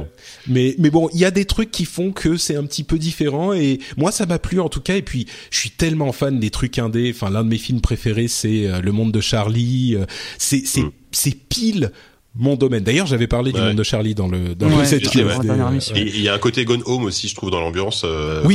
Moi, enfin, je pense que ça sera peut-être pas aussi bien Gone Home. Enfin, c'est difficile de se prononcer là, mais mais c'est vachement prometteur effectivement. Et comme tu dis, mm. ça, ça, ça, va en grandissant. C'est-à-dire qu'au début, on se dit bon, voilà, la guitare, machin, c'est très très très cliché.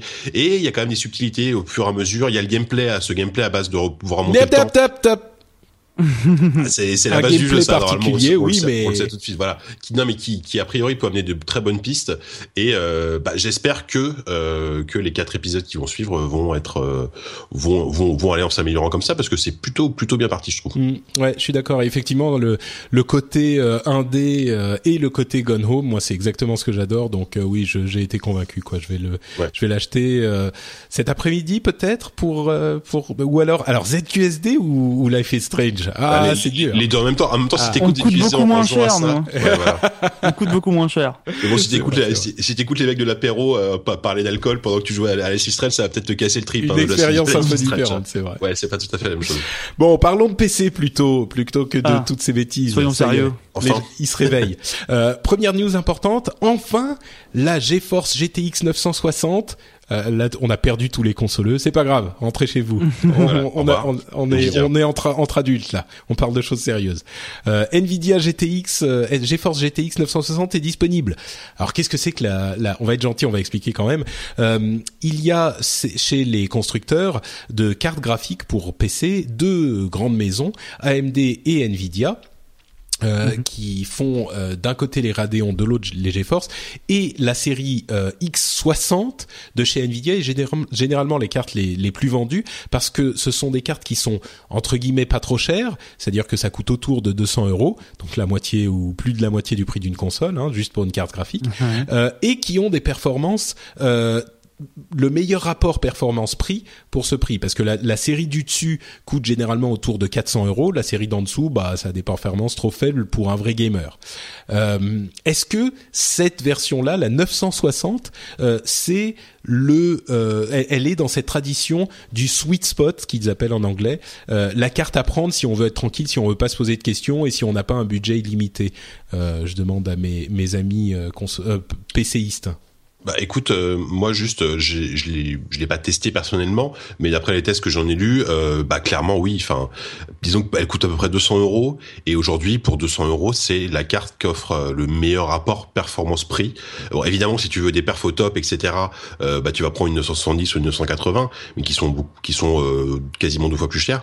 Là, celle-là, les, les promesses de Nvidia, c'est de pouvoir jouer à tous les jeux, même les plus récents, les plus gourmands comme Assassin's Creed Unity, qui est qui est une sorte de monstre de, de, de, de gourmandise euh, à en, Full HD, donc en 1920 par 1080, à 30 images secondes. Voilà, c'est la promesse Nvidia et euh, ça a l'air d'être tenu, en tout cas dans, dans, les tests que j'ai hardware que j'ai pu lire, euh, ça a l'air d'être tenu pour 200 euros. T'as as une carte graphique qui est extrêmement plus silencieuse et qui consomme peu et qui te fait, qui te permet de jouer à tout ce qui sort aujourd'hui dans de très bonnes conditions. Alors après, est-ce que est-ce que ça permettra de faire tourner des jeux qui sortiront dans un an? Je pense aussi, mais ça a l'air d'être un bon investissement en tout cas. Hmm. Ça les fera peut-être pas tourner à la même à la même vitesse, mais c'est très rare malgré tout de trouver une carte euh, graphique à 200 euros qui fait tourner euh, tous les jeux actuels, même les plus gourmands, euh, un, un framerate décent, tout simplement en fait. Hmm. Et celle-ci, celle-ci, y arrive plutôt bien d'après pareil, je l'ai pas testé, mais d'après les tests que j'ai lus, tout en, en, consommant assez peu finalement, ce qui au final n'est pas non plus complètement négligeable. Il y a des il y a des Radeon à peu près équivalentes qui sont. Euh, Alors le truc c'est que les, les GTX aujourd'hui, les 960 sont un peu au-dessus du prix euh, promis de 200 euros. Euh, je les ai vus beaucoup à 220, 240. moi je dirais à 240 passez votre chemin. mais si elle descend à, à 200, mmh. peut-être dans quelques semaines, là ça devient intéressant effectivement. Bon si vous êtes fan d'AMD, enfin on est on rentre dans des trucs fan d'AMD. moi je comprends pas. Mais là, là on est dans le pointu là. Voilà. mais si vous êtes fan d'AMD, peut-être qu'une Radeon euh, sera, aura votre préférence parce qu'il y en a des presque équivalentes, enfin à peu près équivalentes. Euh, mais là, moi, je pense qu'effectivement, si on veut pas trop se poser de questions, bah voilà, GTX 960, c'est bien. Et puis effectivement, comme on l'évoquait tout à l'heure, euh, si vous trouvez que les jeux sont beaux sur vos consoles dernière génération, quand on dit ça fera tourner tous les derniers jeux en Full HD sur votre PC, Bon, évidemment, la machine dans son ensemble est beaucoup plus chère. On parle plus du même type de graphisme, quoi. On parle pas de la même Full HD. Hein. Voilà, c'est ça. On est quand même euh, sur PC. cette génération de consoles est quand même une génération qui, au niveau du de la beauté graphique, euh, a, a pas eu les mêmes euh, le même bon qu'on a eu dans les générations précédentes. C'est un peu plus modeste et le PC du coup est déjà au niveau de ces consoles-là, voire au-dessus. Hmm. Donc, si vous achetez une carte comme ça aussi, vous serez tranquille pendant allez deux, trois, quatre ans et tranquille là où les consoles sont plus ou moins figées, même si il y a mhm. des améliorations, c'est clair, sur la vie d'une console. Euh, sur PC, cette amélioration est bien plus rapide, d'autant plus avec l'arrivée de Windows 10 qui, avec euh, DirectX 12, euh, va permettre d'avoir euh, d'autant plus de performances euh, graphiques. C'est ça, ça va. C'est un investissement pour l'avenir un petit peu quand même. Même si on fait la fine bouche quand on est PC Master Race et qu'on dit ouais bon 960 ça va en 1080 machin, c'est quand même. Ouais, c'est un peu une carte de pauvre. Il faut une carte à 600 euros, rien. Ah bah oui, ça, ça vaut rien quoi. Mais c'est vrai une carte plus chère qu'une console. Nvidia pour le coup, je trouve qu'ils là, là, là, ils ont pris quand même vachement d'avance sur son, sur le concurrent AMD quoi. AMD, je, enfin, il va falloir qu'ils dans la course parce que même bon, ce qu'ils ont sorti la 960, toute la gamme 960, 270, 980 est vraiment super et même les versions pour PC portable, donc les 970M et 980M, euh, c'est des puces hyper puissantes qui permettent, bah pareil, pareil de pouvoir jouer à un Assassin's, un Assassin's Creed euh, tout à fond en 30 images secondes sans aucun problème sur un portable quoi.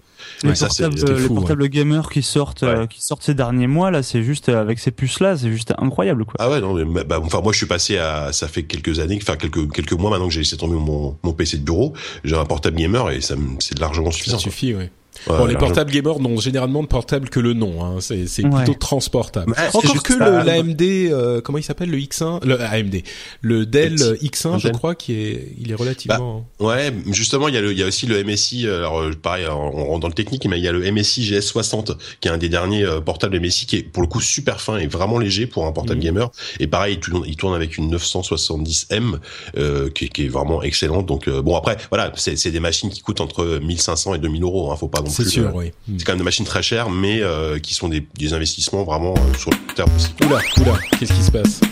Qui fait du bruit? Je ne sais pas. Pourquoi il y a... Alors attendez, une seconde. Hop, tac. C'est chez toi? Oui, c'était chez moi parce que j'ai pas... C'est le jingle. Ok. c'est le jingle de l'émission. j'ai, oh, bon, c'est bon, c'est bon. d'émission. Euh, euh, D'accord. Oui, c'est juste que j'ai pas, euh, j'ai pas mis le, le Bref, euh, tout va bien, tout va bien. Ok. Donc on est revenu. C'est juste que j'avais pas mis le, le j'avais pas interrompu le son de mon, euh, mon, mon mon enregistreur et qu'il y avait l'autre piste où il y avait le jingle. Et du coup.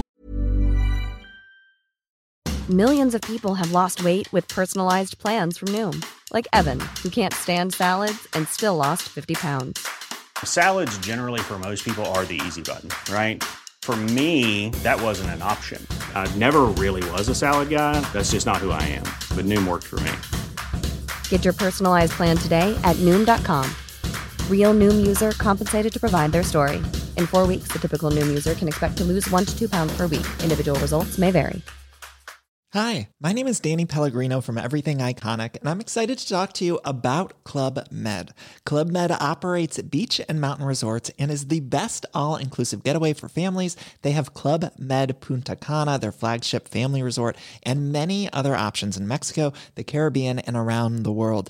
Club Med are the pioneers of the all inclusive concept, which is the best way to vacation. Great for families, groups, or even solo travelers looking for land and water sports, delicious food food, and a place to make unforgettable memories. Visit clubmed.us, call 1 800 Club Med, or your travel advisor. On est arrivé au moment du jingle et voilà. Bref, désolé. Euh, Donc on disait, euh, on disait que euh, bah, les, les Nvidia, oui, il y a, y a un vrai travail sur les puces chez Nvidia qui est euh, au niveau de la recherche en tout cas un petit peu plus euh, convaincant euh, que chez AMD. Et du coup, on se retrouve avec des puces qui consomment moins et qui sont plus puissantes pour le même type de consommation. Et quand on veut jouer un petit peu plus dans le silence, qui est important pour certains aussi, ou sur un portable, mmh. ou etc., ça joue quoi. Donc, bref, si vous voulez être tranquille et que vous voulez pas vous emmerder avec les guerres de clochers ou avec les questions techniques euh, a priori, un, un, une GTX, 960, c'est un bon. C'est le bon choix du moment. C'est pas mal, ouais. Euh, les DLC, on en parlait euh, de temps en temps dans l'émission, euh, et il y avait un article intéressant sur Polygon où il disait c'est pour ça, voilà pourquoi les DLC sont là pour rester, euh, avec les résultats de EA qui nous dit, alors je l'ai mis dans le PC, mais c'est pas forcément que PC. Mhm.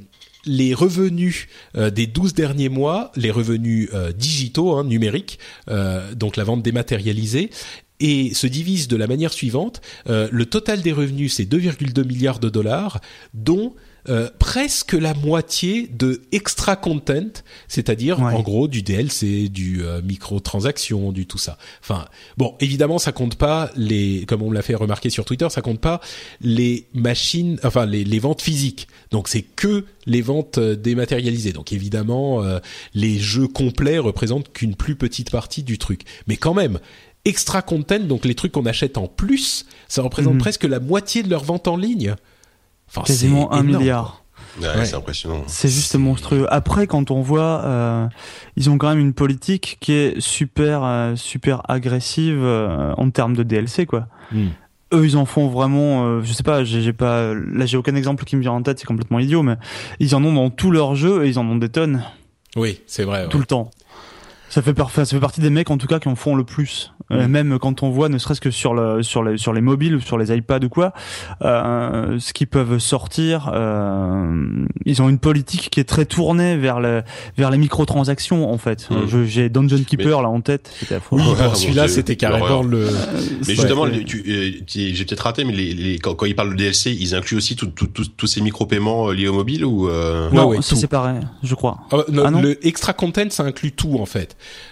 ouais, donc c'est aussi les, les micro-paiements liés au mobile, tout ce qui est premium, etc. Quoi. Exactement, ouais. Mmh, d'accord. Donc euh, bon, c'est pas que le DLC euh, en, en, tant que tel, mais euh, mais bon, bref, juste c'était juste pour dire la raison pour laquelle on en voit tellement, c'est aussi parce que ça marche. même s'il y a beaucoup de gens pour dire qu'ils le détestent, il y a beaucoup aussi, il y a aussi beaucoup de gens pour dire que bah ils en achètent et bah même pas pour le dire, bah mais pour en acheter. Donc non, mais c'est clair c'est clair qu'au début tout le monde a gueulé, mais aujourd'hui, enfin voilà, c'est rentré dans les mœurs.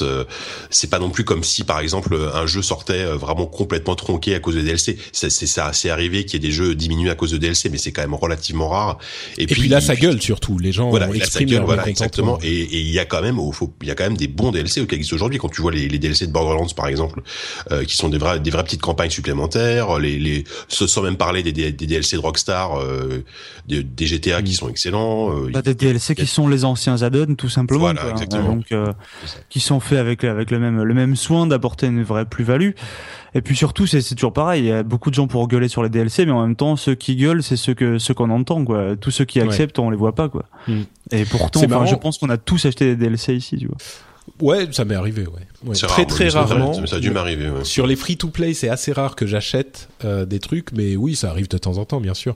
D'ailleurs, euh, c'est marrant parce que j'ai j'ai compris en jouant à des jeux Nintendo, euh, en l'occurrence à Mario Kart, qu'il y a du DLC dans Mario Kart et personne n'a rien dit sur ce sur ce sujet. Hein.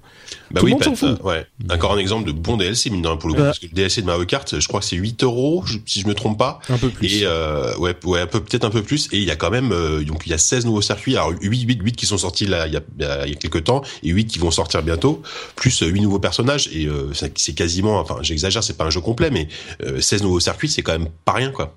Ouais, ouais, ouais c'est vrai. C'est vrai que j'avais mm. pas pensé au nouveau circuit. Euh, Peut-être qu'il faudrait que je jette un coup d'œil à ce DLC. Mais les personnages, par contre, je, je comprends pas ce que ça change, quoi. Les cartes, les roues, les trucs. Je, enfin, je vois bien quand j'en essaye un que ça se conduit différemment, mais ouais, quand même, ouais. Faut être. Euh... C'est pour la collectionnite, savoir que tu, tu, vas pouvoir jouer avec euh, Toadette et, euh, et euh, Waluigi. c'est c'est un truc de fan, c'est un truc pointu. Mais c'est indispensable, Jika. On sait bien jouer Toadette et c'est pas grave. moi, c'est Yoshi mon préféré. Ouais, moi je suis Mario, le, le truc simple, normal, classique. Classique. Lambda. It's a me, Mario. Mais, si, y avait, ils avaient pas sorti un DLC aussi sur euh, un DLC Mercedes, je sais pas quoi là? Oui, oui, mais ça c'était c'était pas gratuit le DLC Mercedes, je crois que c'était gratuit. Je crois, ouais. Mm. Mais celui-là, malgré tout, il a été critiqué alors qu'il Un était gratuit. ouais. C'était absurde. Parce que ça Ouais, ça rentrait pas en fait, c'était pas cohérent Ouais, avec le ça, jeu. ça cadrait pas du tout avec l'univers Mario. Euh, Uplay, alors euh, Origin aurait désactivé des clés qui étaient euh, volées ou euh, achetées en masse sur des Humble Bundle. Euh, Mhm. C'est c'est une histoire un petit peu complexe, c'est-à-dire qu'il y a des sociétés qui se spécialisent dans la vente euh, de, de clés en ligne. Donc pour acheter un jeu, bah, vous achetez la clé euh, qu'ils va- vont vous envoyer par email. C'est simple, c'est rapide, euh, c'est souvent moins cher que euh, si on l'achète directement dans le store en question. Et euh, en l'occurrence, on se rend compte que, bon, on le savait déjà depuis un moment, mais beaucoup de ces magasins ont des méthodes un petit peu euh, discutables. Alors certains sont des jeux entre guillemets volés, d'autres, par exemple, euh, pour qu'on comprenne bien la- l'attitude, euh, proviennent parfois de humble bundles, donc des bundles qui sont achetés. Pour euh, euh, à un prix souvent qu'on détermine nous-mêmes, euh, pour euh, bénéficier aux développeurs et parfois et souvent à une œuvre de charité, eh bien il y a des gens qui achètent en masse euh, ces collections de, de, de, de clés et qui ensuite les revendent beaucoup plus cher évidemment sur leur site. Euh, Mhm. C'est vraiment un truc de Be- vautour. quoi. beaucoup plus cher, mais toujours moins cher évidemment que sur le site officiel. Voilà. Et du coup, Origin, euh, enfin, pardon, euh, euh, c'est- je parle d'origine depuis tout à l'heure, mais c'est les deux en fait. Il y a, il y a EA et euh, Ubisoft, donc Uplay et Origin, qui ont désactivé une quantité euh, de clés qui avaient été acquises dans ce cadre-là. Donc des clés désactivées pour les joueurs qui eux avaient acheté leur truc sans forcément se poser de questions sur dans une boutique en ligne qui était pas non plus quelque chose d'horriblement. Enfin, ils sont pas allés dans une euh, dans une cour sombre pour acheter leur truc sous le manteau. Au fond d'un garage, Euh, d'un mec qui fournit des clés. Ouais. C'est ça. Et donc euh, le truc désactivé sans autre forme de procès. Euh, enfin, c'est compliqué quoi. Qui est responsable? Le, le... Bah, ouais, vas-y. Il, il, il- il me semble, alors je sais pas si c'est, euh, je crois que c'est ça, mais en fait je crois que c'est, il y a des joueurs en fait qui ont acheté des clés qui à l'origine, des, des clés de jeux Ubisoft, mais qui étaient vendues par Origin, parce qu'il y a aussi des jeux Ubisoft sur Origin, et et après Uplay a désactivé ces clés achetées via Origin. Mais quelle, quelle était la vraie origine de ces clés?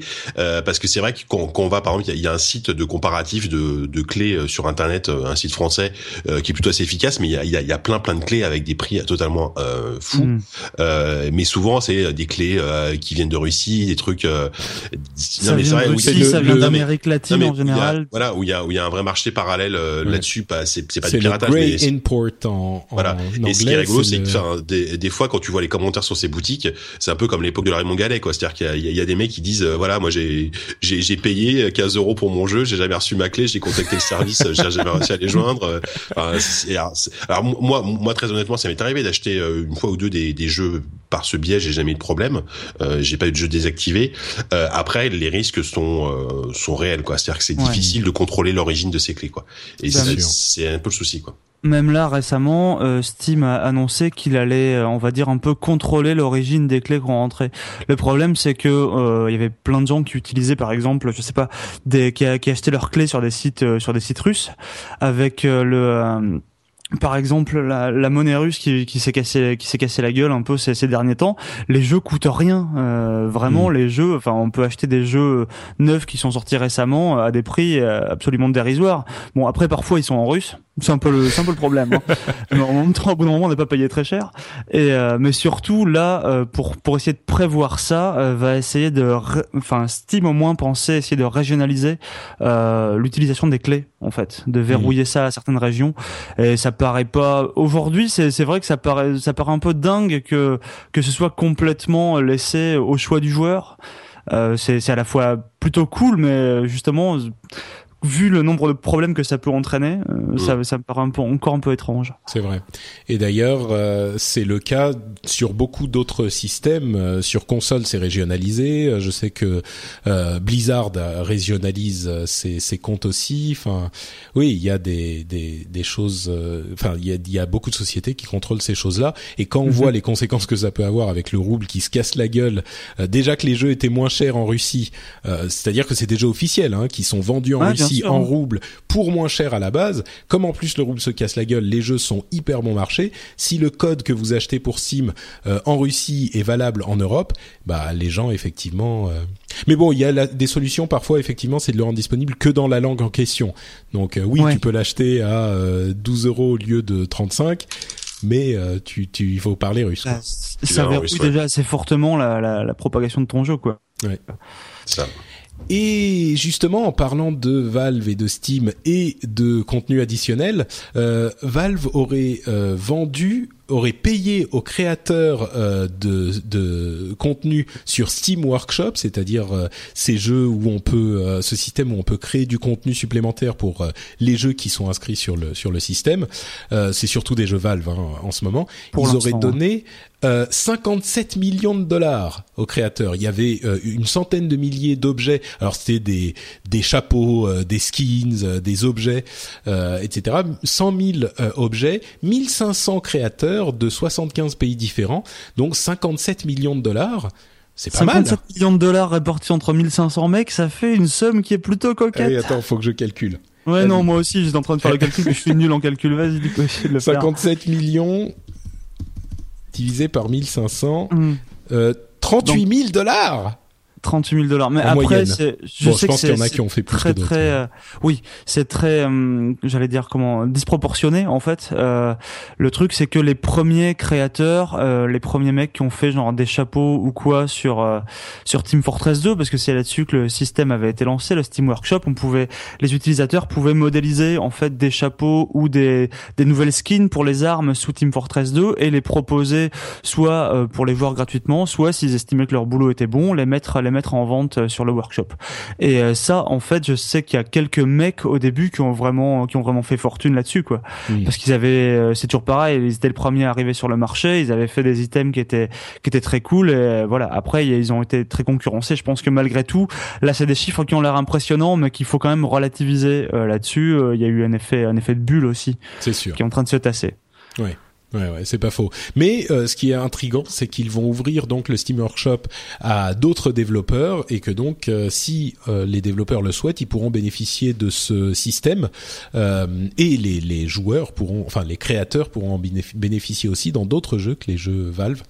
Donc euh, voilà, c'est un petit marché entre guillemets, un petit marché euh, qui est intéressant. Et, le marché du modding, enfin le marché, la culture du modding est très présente dans certains domaines. Euh, et là effectivement, on en a un exemple qui, grâce à Honnête et aux microtransactions, peut en amener, en arriver à être bénéfique pour la communauté et même peut-être faire naître des vocations. Quoi, ça peut être un moyen de se lancer dans la création par petits bouts, un petit peu plus facilement grâce à ce type de ah, choses. Enfin, je pense que sur Dota 2, il doit y avoir pas mal de graphistes qui bossent euh, de chez eux, à essayer de faire des skins cool pour les héros, quoi. Ça, c'est euh, sachant que pour l'instant, c'est effectivement quasiment que des jeux Valve, hum, que d'autres, beaucoup d'autres jeux en fait. Euh, peuvent peuvent recevoir, on va dire, des apports de la communauté, mais pas encore les monétiser. Et c'est ça en fait qu'ils sont en train d'ouvrir, c'est juste la monétisation. C'est ça. D'autres jeux. Et ça peut effectivement devenir, enfin, ça prouve une fois de plus que les gens qui sont sérieux, ils sont sur PC, quoi je dis très simplement. Je pense qu'on peut, voilà, peut résumer, voilà, on peut résumer l'actu à ça. Quoi, tout. Voilà. Euh, Twitch a 100 millions de euh, viewers uniques, de, de, de spectateurs uniques en décembre 2014. 100 millions. Ouais, c'est plus du double pas mal. de l'année dernière, 45 millions l'année dernière. C'est quasiment ce qu'on fait avec les QSD en même temps. Presque, presque. Ils sont en train d'y arriver. Si on regroupe ton podcast et le nôtre, Patrick, je pense qu'on arrive à tout passer. Mais euh, enfin, 100 millions, c'est incroyable, quoi. C'est invraisemblable. Euh, pour enfin pour une société qui il y a deux ans euh, existait même pas vraiment. Euh, Twitch à peine, ouais, c'est pour pour vous donner une idée je, je je sais plus combien de gens utilisent Gmail mais je crois que c'est quelque chose comme 300 ou 400 millions. Euh, ah et c'est tout oui c'est ah, c'est c'était beaucoup plus énorme moi number of je vais peut-être dire une bêtise déjà 400 millions c'est quand même pas mal hein c'est possible 400 millions c'est déjà énorme ouais, ah, oui, oui. ouais. Alors, euh, ah, ok, bon, 400, 425 millions, c'était en 2012. Euh, donc maintenant, c'est sans doute mm. un petit peu plus. Ouais, pour Gmail, on arrive, on arrive à un milliard, quoi. Allez, on est en, ouais. C'est ça. ce, qui, est déjà monstrueux. Mais, mais, Twitch, mais, Gmail, enfin, c'est, je, je, je sais pas qui n'utilise pas Gmail au monde. Il y a bah encore des gens qui sont sur Yahoo. C'est, c'est sans doute les gens qui, c'est ça. Ta grand-mère, les gens qui aiment les consoles, ces gens-là. Les gens sérieux, ils sont sur Gmail. On va se faire pourrir, Patrick, là, possible, arrête. Hein. Euh... Mais, euh... mais oui, non, mais, enfin, 100 millions, c'est incroyable. C'est mm. incroyable. Des gens qui, enfin, et en plus, là, on parle pas de Gmail. C'est des gens qui se connectent à Twitch pour regarder des gens jouer aux jeux vidéo, quoi. On a gagné, les gars. On a gagné. les gamers, ça y est, on a conquis le monde. C'est bon. le truc, c'est qu'il faut pas perdre de vue non plus, c'est que les, les consoles maintenant sont euh, supportent très facilement Twitch ce qui n'était pas le cas sur la génération précédente où on était limité justement à, à ben, au PC en fait pour pour aller sur Twitch. Maintenant, ou alors euh, il fallait avoir de coûteuses cartes d'acquisition pour les, les geeks en herbe qui voulaient récupérer le final de leur console et tout. Je pense qu'il y a plein de mecs qui ont passé des soirées fabuleuses à faire à mettre leur leur leur matos en place et à jamais Twitcher derrière. Mais en tout cas, maintenant, c'est très très facile de Twitcher avec les consoles, donc je pense que ça ça aide bien à exploser aussi les chiffres. Je, je serais curieux de connaître le ratio justement entre les les, les mecs qui utilisent Twitch sur leur console et ceux, qui l'utilisent sur PC. J'imagine que le PC reste dominant quand même, mais euh, c'est vrai que quand, tu vois la facilité, euh, par, par, exemple sur, sur, la PS4 avec laquelle tu peux twitcher ou te connecter à Twitch, c'est assez cool. Et, euh, et, et, en plus, ce qui est, ce qui est marrant, c'est que c'est une tendance qui, est, qui a pas l'air de vouloir du tout s'inverser, quoi. Bien au mm. contraire. Alors, est-ce que ça va durer Est-ce que c'est un, un, gros phénomène de mode J'en sais rien. Je, je sais pas. Après, enfin, on parle des consoles, mais là je regarde, je suis sur Twitch et je vois que les genre les premiers jeux c'est Dota 2, LoL, Hearthstone, Counter Strike, Starcraft, WoW. Euh, ouais, ça reste du PC. Il faut, aller, il faut aller sur H1Z1 ou Dying Light, il faut aller assez loin pour essayer de trouver des, des jeux qui soient pas que PC. C'est vrai, euh, mais mais c'est vrai aussi que quand on est sur euh, les menus euh, PlayStation, on peut facilement aller, enfin PlayStation, j'imagine que c'est la même chose, voire plus simple encore sur Xbox tu vas regarder des trucs et il y en a, il y en a euh, des gens qui streament, il y en a énormément aussi. Euh, donc bon, effectivement, je pense pas que ça prenne autant que sur PC, c'est une culture un peu différente, mais euh, mais il y en a. Il y en a pas mal. Mhm. Et puis peut-être que quand il y aura des jeux vraiment qui auront un succès énorme et qui auront des composantes euh, un petit peu e-sport, parce que finalement c'est ça qui fait que les, les gens regardent plus euh, sur euh, sur console. On peut imaginer par exemple un Halo 5 euh, quand il aura quand il sera sorti avec la, la composante e-sport qui sera peut-être un petit peu plus streamé, ce genre de choses. ça pourra arriver aussi ou des jeux de course. ça peut venir. Hein. Bon, clairement. Euh, Microsoft Windows 10, qu'est-ce qu'on retient de la présentation de, Windows 10 euh, au niveau euh, au niveau PC Des lunettes de dingue. Des alors oui, les lunettes hologrammes entre guillemets, moi qui m'ont un petit peu Bon, oui, bah qu'est-ce que Vas-y, toi, toi, t'es tombé dans le panneau, t'es devenu complètement fou. Non, non, mais alors, ouais, juste pour, juste pour pour Windows 10 en, en deux mots, euh, Bon, j'ai moi, honnêtement, j'ai super hâte de l'essayer parce que je trouve euh, au début j'ai eu énormément d'a priori sur Windows 8 euh, et euh, à, fur, à, fur, et à mesure que je l'utilisais, je me suis dit que c'est pas si, c'est pas un OS si ah, mauvais bah que ça il était mal pensé euh, peut-être par rapport à, au fait de euh, passer d'un desktop, enfin d'un desktop, d'un, d'une interface classique à une interface 100% tactile. Euh, là, Windows 10, on a l'impression qu'ils ont vraiment appris des, des, petites erreurs de Windows 8 et qu'ils arrivent à faire un truc cohérent et qui, j'espère, sera universel par rapport au, par rapport au support, quoi.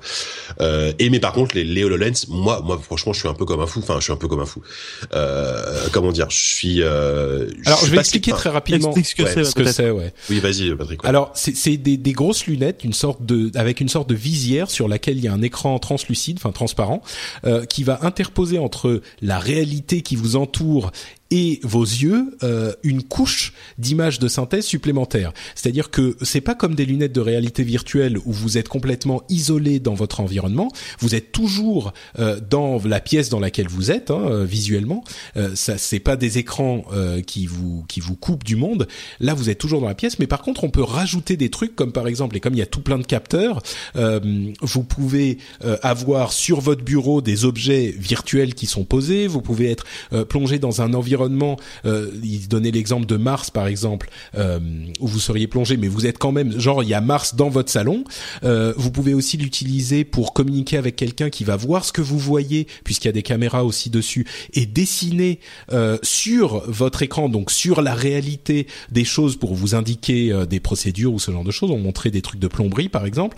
Et ce qui me dérange moi, c'est qu'ils ont présenté ça comme l'interface du futur qui va tout remplacer. Et pour moi, c'est pas du tout ça. C'est juste, Enfin, c'est une, une belle promesse, mais concrètement, il y a tellement de problèmes qui se posent que je suis pas du tout certain que ça aura la portée dont il parle et surtout que ça sera utilisable sur la durée. Euh, c'est une technologie qui est le début peut-être de quelque chose, mais il y a tellement de questions qui se posent. Mm. Je suis pas sûr que j'y crois et surtout, j'y crois pas tout de suite. Quoi. Alors, il, il disait ça sortira dans le cycle de vie de Windows 10 dans les quelques mm. prochaines années, mais oui, voilà, oui. C'est ça. Et surtout, c'est pas des hologrammes. à long terme. C'est pas des hologrammes. C'est pas des hologrammes. Euh, c'est pas un truc que tu poses sur ta table et qui va projeter euh, un hologramme dans le vide. C'est pas Star Wars, mais c'est l'impression que ça va pouvoir te donner quand, quand, quand tu quand tu mettras les lunettes. Et euh, et euh, je sais plus ce que je voulais. Oui, c'est vrai qu'il reste encore beaucoup de zones de flou malgré tout. C'est vrai qu'on connaît pas par exemple la définition de l'image. Euh, quelle est la définition de l'image affichée connaît pas l'autonomie aussi du truc. Euh, pour le coup, si, si, si tu peux les utiliser, enfin tu vois, si c'est comme les Google Glass et que tu peux les utiliser une heure euh, avant de devoir la recharger pendant deux heures, euh, bon bah là ça ça va pas parce que là les les, les protos qui étaient montrés c'était des trucs avec un, un câble et tout. Enfin c'était évidemment inutilisable en l'état.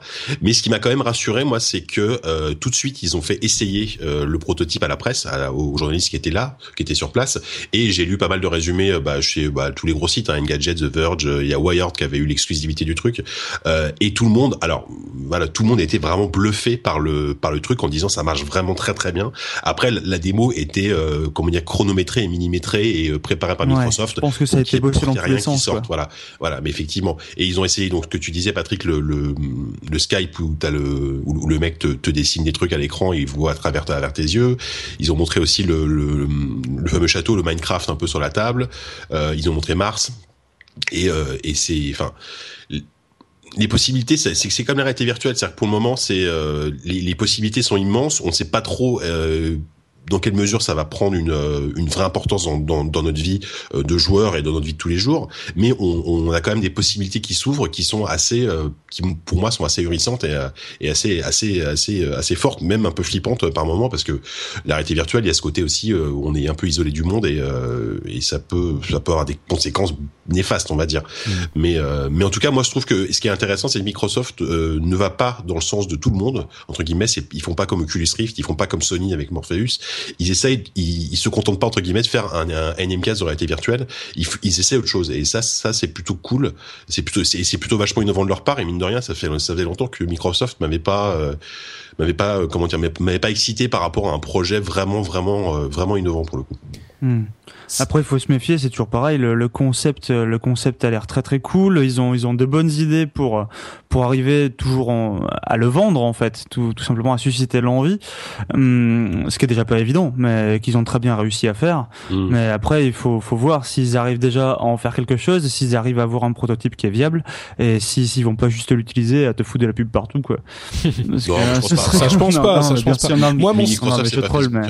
À mon sens, à mon sens, les problèmes arrivent quand on commence à se poser les, les questions très très concrètes, parce que le fantasme est, est, est séduisant, c'est certain, mais euh, les questions concrètes, c'est comment est-ce que tu le contrôles? Euh, C'est censé être contrôlé à la voix et au geste. Il y a une sorte de air tap avec lequel tu contrôles, mais pour des pour des applications concrètes, euh, la voix, il faut que ça marche 100% du temps. Euh, le air tap, bah c'est limité. Tu vas pas te mettre. Si on parle de jeu, parce que c'est quand même le rendez-vous jeu, euh, tu vas pas te mettre à jouer en bougeant ta main dans les airs. On a bien vu ce que ça donnait avec le motion gaming. Il y a t'auras un pad, t'auras un pad tout simplement. Et ouais, entre ouais. guillemets, t'auras un pad et tes, et tes lunettes seront, seront, ton écran, mais qui, qui, qui t'immergeront. Alors à ce moment, t'immergeront dans, dans le jeu, tu vois ce que je veux dire. Mais à ce moment, si tu veux être immergé dans le jeu, c'est la réalité virtuelle qui va t'intéresser, parce que si tu veux utiliser ton environnement, enfin mmh. jouer avec un truc qui court sur ta table, euh, moi je vois pas comment ça pourrait marcher. Peut-être que je manque de d'imagination, tu vois, mais je vois pas comment ça pourrait marcher concrètement pour une expérience de, de jeu.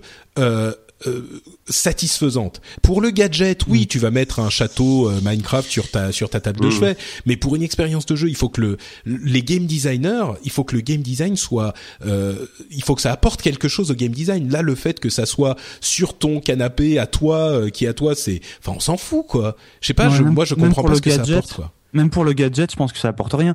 On peut déjà avoir euh, ce genre d'expérience de jeu autour de soi avec une 3DS. Hein. Souvenez-vous les cartes 3DS avec les jeux en 3D. Euh, Qui s'est amusé à faire voler les trucs autour de soi, machin Personne n'a ça.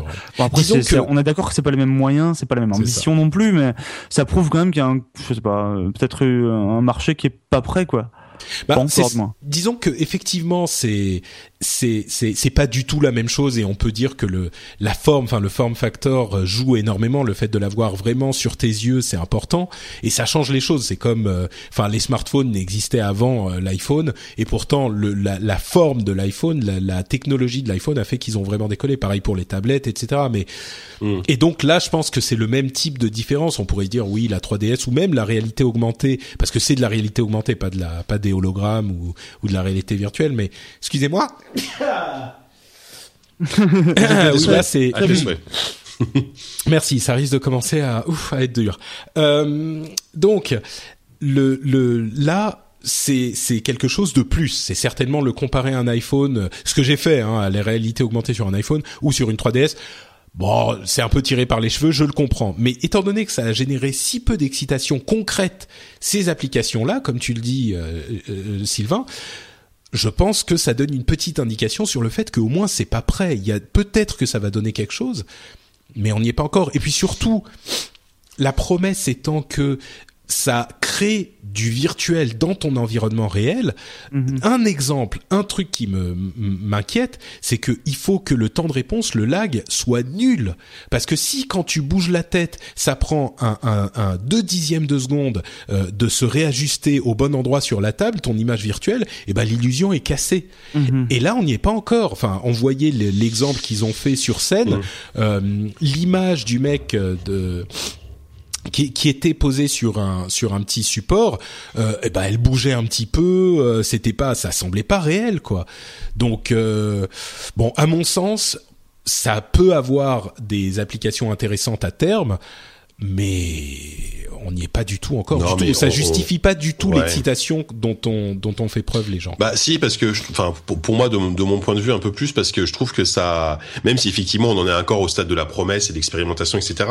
Je trouve que ça, ça, laisse quand même un peu entrevoir euh, ce que pourra être euh, ce que pourrait être l'interface du futur mais dans un futur euh, dans dix ans quoi voilà et, euh, et, et, et je pense que ça là-dessus ça peut être excitant. Enfin je veux dire il y a, il y a encore sept ans euh, on n'avait pas de tablette on savait pas ce que c'était ou c'était c'était nul enfin voilà et il y a eu il y a eu l'iPad et on a on a découvert entre guillemets une nouvelle interface, une nouvelle façon de consommer du contenu, euh, qui, qui a remplacé, qui, enfin qui, qui remplaçait en, parallèle de notre PC portable. Bah aujourd'hui, ces trucs, ces expérimentations-là, que ce soit l'Oculus Rift ou euh, ou le, le HoloLens, euh, même si on en est encore au stade du fantasme, ça existe. Voilà, c'est une technologie qui existe, qui est sans doute pas encore au point, mais qui euh, qui va l'être dans les, dans les années dans les années à venir et qui pourra entre guillemets qui pourra nous apporter une nouvelle façon de consommer du contenu et euh, et pour moi c'est c'est ça qui qui m'intéresse vraiment quoi qui m'excite vraiment et là il y a beaucoup de gens qui pensent au Google Glass et qui rigolent oui, voilà, mais, non, moi je dirais, je suis un petit peu cynique. Je, suis, je suis un peu cynique. Ce que je dirais plutôt, c'est ce que je disais dans le rendez-vous tech, euh, puisqu'on en a parlé dans la dernière émission. Mais ce que je disais, c'est que ça me fait plutôt penser à la présentation de la table Microsoft Surface à l'époque qu'ils ont présenté avant l'iPhone. Euh, c'était une grosse table qui faisait une utilisation intéressante du multitouch. La technologie existait déjà hein, au niveau académique. Euh, les, les, recherches avaient montré ce que ça pouvait donner et, et Microsoft en avait fait une application concrète mais qui était à mon sens un peu maladroite. C'était quelque chose qui nous montrait cette technologie, euh, comment on peut l'utiliser, mais on n'avait pas de bénéfice à cette utilisation, de bénéfice réel. Euh, et à mon sens, on en est là avec euh, cette euh, cette présentation. C'est quelque mm. chose qui est intéressant, qui est séduisant, mais c'est du de la futurologie quoi. Et on se dit ouais, il y a ce truc, on sait pas comment l'utiliser. Et peut-être que la forme que ça va prendre quand ça sera utile sera, à mon sens, elle sera complètement différente. Donc la, la, Microsoft euh, Surface n'est allée nulle part. Le Google Glass, ben, sous cette forme-là, on a l'impression que ça a pas vraiment pris. Euh, à mon sens, c'est le même genre de choses. Donc, pour moi, c'est pas excitant parce que j'en vois pas, je vois pas ce que ça peut donner. C'est une piste de recherche. Et mmh. peut-être que ça donnera quelque chose plus tard et qu'on se dira ah bah oui, ça venait de là à l'époque. Mais il y a plein de choses qu'on essaye aujourd'hui et qui donnent, euh, qui se transforment tellement avant d'être utiles que si on doit s'exciter pour ce genre de choses, il faut s'exciter pour tout. Toutes les tous les deux mois, il y a un truc qui est excitant. Là, euh, c'est Microsoft qui le présente, donc ça a plus de, de, de, visibilité.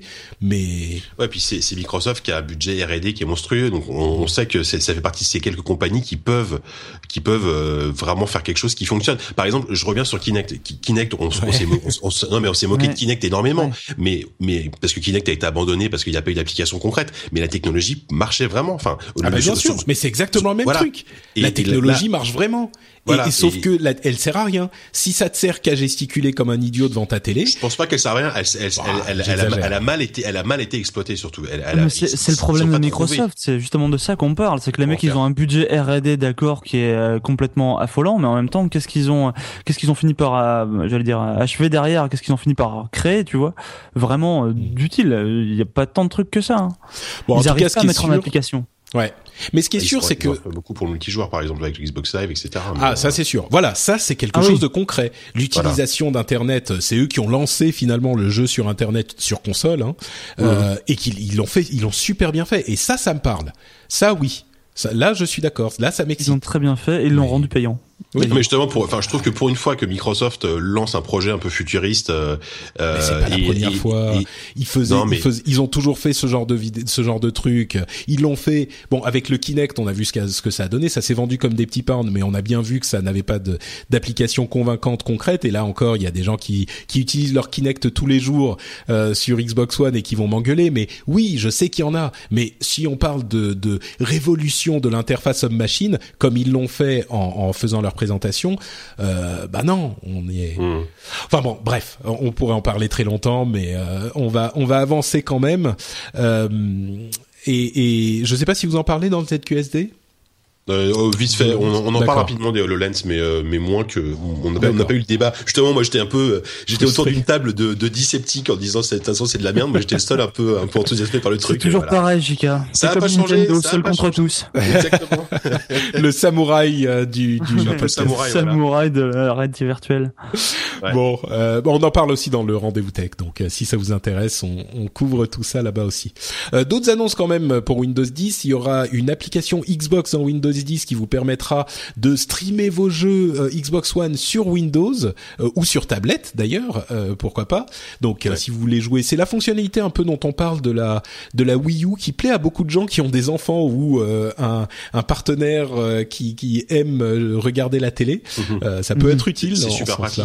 Mais ça c'est une tendance en ce moment, je trouve, qui est de fond le, le, streaming ah bah, de, ton PC vers vers ta machine. Bon, la, la, la, PlayStation 4 le fait aussi quand quand t'as une Vita ou même un, un Sony Xperia euh, la, la Shield de Nvidia, qui est leur dernière tablette, peut te streamer euh, pareil. Ton, en gros, tu peux afficher ton jeu Steam sur sur ta tablette euh, et ça marche de mieux en mieux. Pour le coup, je suis assez assez bluffé, assez bluffé de la technologie qui marche vraiment vraiment bien et, et c'est plutôt cool. C'est dire c'est une feature en plus qui qui aujourd'hui je trouve apprend à, l'importance quoi. quoi ouais. apporte quelque chose ouais. moins en moins tenu de jouer sur un seul et même écran et ça, c'est toujours mm. cool parce qu'on est quand même on multiplie les écrans euh, chez soi et, et, moi, je, moi, je passe, je passe autant de temps à jouer, euh, je passe quasiment autant de temps à jouer sur l'écran déporté de la Wii U que à jouer sur la télé, parce qu'effectivement, comme tu dis, Patrick, euh, bah, euh, ta femme le soir qui a envie de regarder Top Chef le lundi soir, toi t'as envie de jouer à ton, à ton Mario Kart, et bah, et bah voilà, tu joues à ton Mario Kart, en même temps tu peux suivre Top Chef, et voilà. Moi, je, je, fais pas de la vue pour Top Chef, hein, mais tu, me vends, tu me vends une vie complètement. ah mais moi j'ai une vie moi. Tu vends du rêve, JK. Ah, c'est le mariage, hein, si tu veux. Bah oui, moi je suis marié, ma femme, moi je, je joue sur la sur la télé, et, mais ma femme travaille elle est sérieuse donc elle fait des trucs intellectuels tout ça. Mais euh, mais ouais, moi je trouve ça dommage en fait sur la Wii U parce que l'écran est tellement mauvaise qualité par rapport à une belle télé et les graphismes sont tellement beaux. Euh, L'art de Nintendo s'exprime tellement sur euh, sur une grosse euh, un gros écran HD que c'est dommage que la qualité. Enfin surtout qu'on a nos tablettes qui sont tellement belles aujourd'hui. Les pardon? On perd un peu en qualité aussi sur le stream, surtout quand ils utilisent les, les, fonctionnalités de deux joueurs en fait sur la Wii U, euh, un qui joue sur le gamepad et un qui joue sur la télé. Je pense notamment à comment il s'appelait ce jeu euh, Hyrule Warriors. Mm. Dès qu'on joue, euh, dès qu'on joue à deux, mais la qualité de l'image est divisée par deux sur les, ah sur les deux supports et ça devient ah. dramatique. Quoi. Ça j'ai pas expérimenté, mais mais moi c'est surtout la qualité de l'écran de, de la mablette là qui me Enfin bon, mais c'est mieux que rien, c'est sûr. C'est une console pas très chère hein, qui offre ah un écran nativement, c'est pas mal. Et puis c'est la seule qui fait du streaming qui marche parfaitement bien. J'ai jamais eu de problème autant autant l'écran déporté sur la PS4. Euh, bon, ça, ça marche correctement aujourd'hui, mais au début dès que t'allumais justement ta télé, ta box, euh, ça se mettait à ramer. Enfin, c'était chiant. C'est la force de Nintendo aussi, c'est de faire un truc, euh, une technologie native en fait. C'est une bah technologie ils ont le hardware pile poil le hardware qu'il faut pour faire les jeux qu'ils ont envie de faire. C'est fou. On va tellement passer pour des pros Nintendo dans cette émission. non, mais on est, enfin, Nintendo a énormément de qualité. Ça, je pense que c'est c'est indéniable. Il faut être vraiment énervé pour pour le nier. Hein. Et pourtant, on, on, pointe du doigt leurs défauts euh, largement aussi. Mais mais en l'occurrence pour Microsoft, je pense que ça fonctionnera bien euh, parce que maintenant ce type de technologie est mûr euh, mm. et ça pourra en intéresser certains hein, jouer à leur, ouais. leur jeu Xbox One. T'as, l'écosystème Windows 10 de toute façon qui est censé être partout, donc. Euh, voilà. Et, euh, et donc il, il, sera aussi possible d'avoir des jeux en crossplay euh, Xbox PC. Il y aura un, un, un, DVR pour enregistrer ces jeux directement sur PC. Euh, qui, qui, et ils ont professé leur amour pour Steam aussi. C'était marrant, alors qu'ils ont eu des petites engueulades euh, avec Gabe Newell. Il y a eu des petites sorties un petit peu agressives. Là, ils ont l'air d'avoir euh, de s'être réconciliés. Euh, enfin, en, tout cas, de tenter de se réconcilier. Ouais, en même temps, ils, ils ont besoin l'un de l'autre, hein, donc. c'est ça. À la face du monde, ils essaient de se réconcilier. Ouais. Surtout avant que Steam lance le Steam OS, le Steambox, et qu'il essaie de faire cavalier seul. Ils ont encore besoin d'être de travailler ensemble. Et d'ailleurs, il disait chez Microsoft que le, le gaming était hyper important pour eux. Bon, ils l'ont dit auparavant et puis c'était un petit peu moins, un petit peu, ça s'est jamais vraiment concrétisé, mais là peut-être, hein, peut-être que ça sera, ils sont plus sérieux.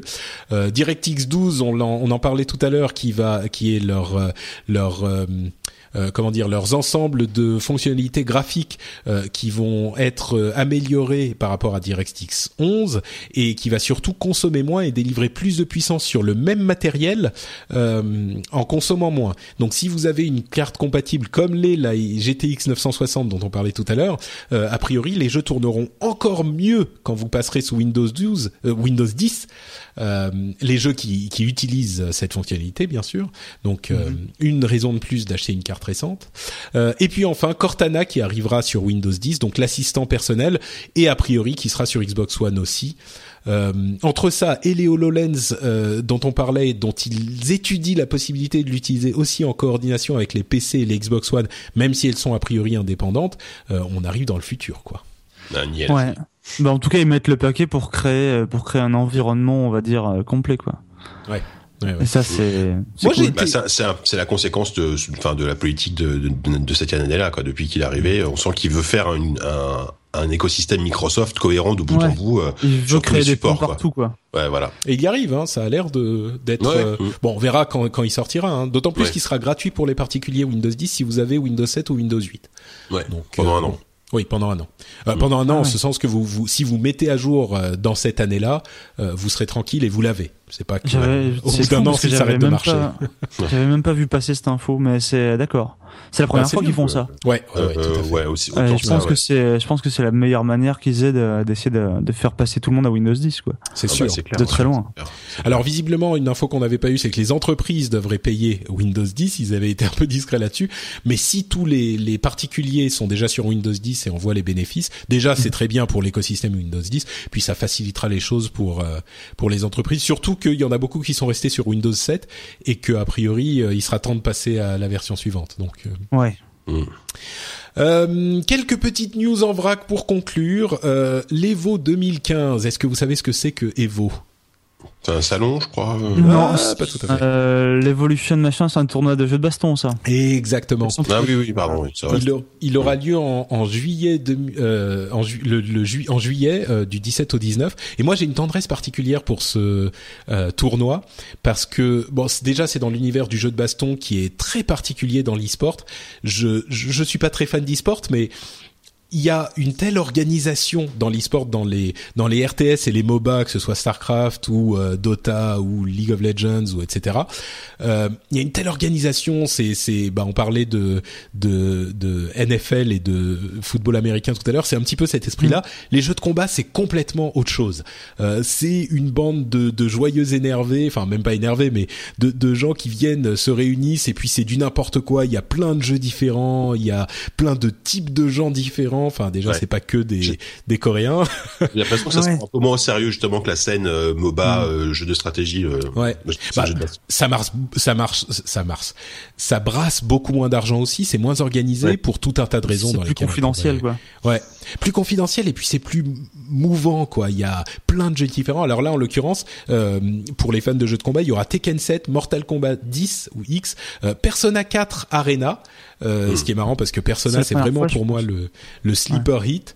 Euh, on parlait de Nintendo tout à l'heure, deux Smash Bros, euh, Smash Bros Brawl et enfin la version GameCube, Game, GameCube et a priori la, référence pour le, pour l'e-sport.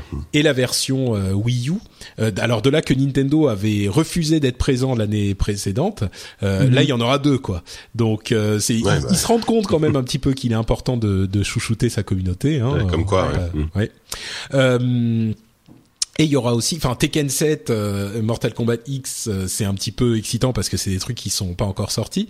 Euh, moi, je suis un fan de plutôt de Tekken. Moi, je suis un fan des trucs techniques, vous voyez. Mortal Kombat, Smash Bros, c'est pour les pour les gens qui aiment appuyer sur tous les boutons.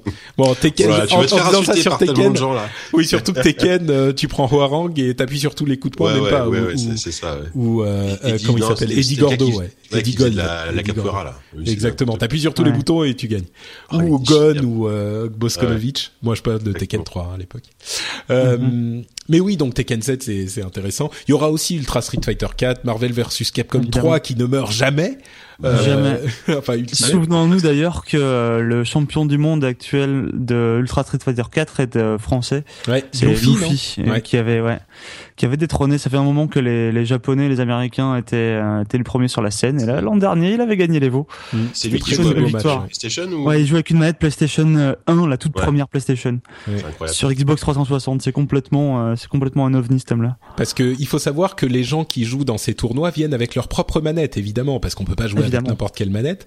Euh, donc ils se trimballent avec leur manette type manette d'arcade qui pèse 4 euh, kilos. En général, les euh, mecs jouent tous avec des sticks arcade incroyables. Lui, il était venu avec une manette PlayStation 1 mm. qui avait 10 ans et il leur a mis la misère. C'était marrant, ouais. et enfin, Guilty Gear Xrd, enfin Third, je sais même pas comment ça se prononce.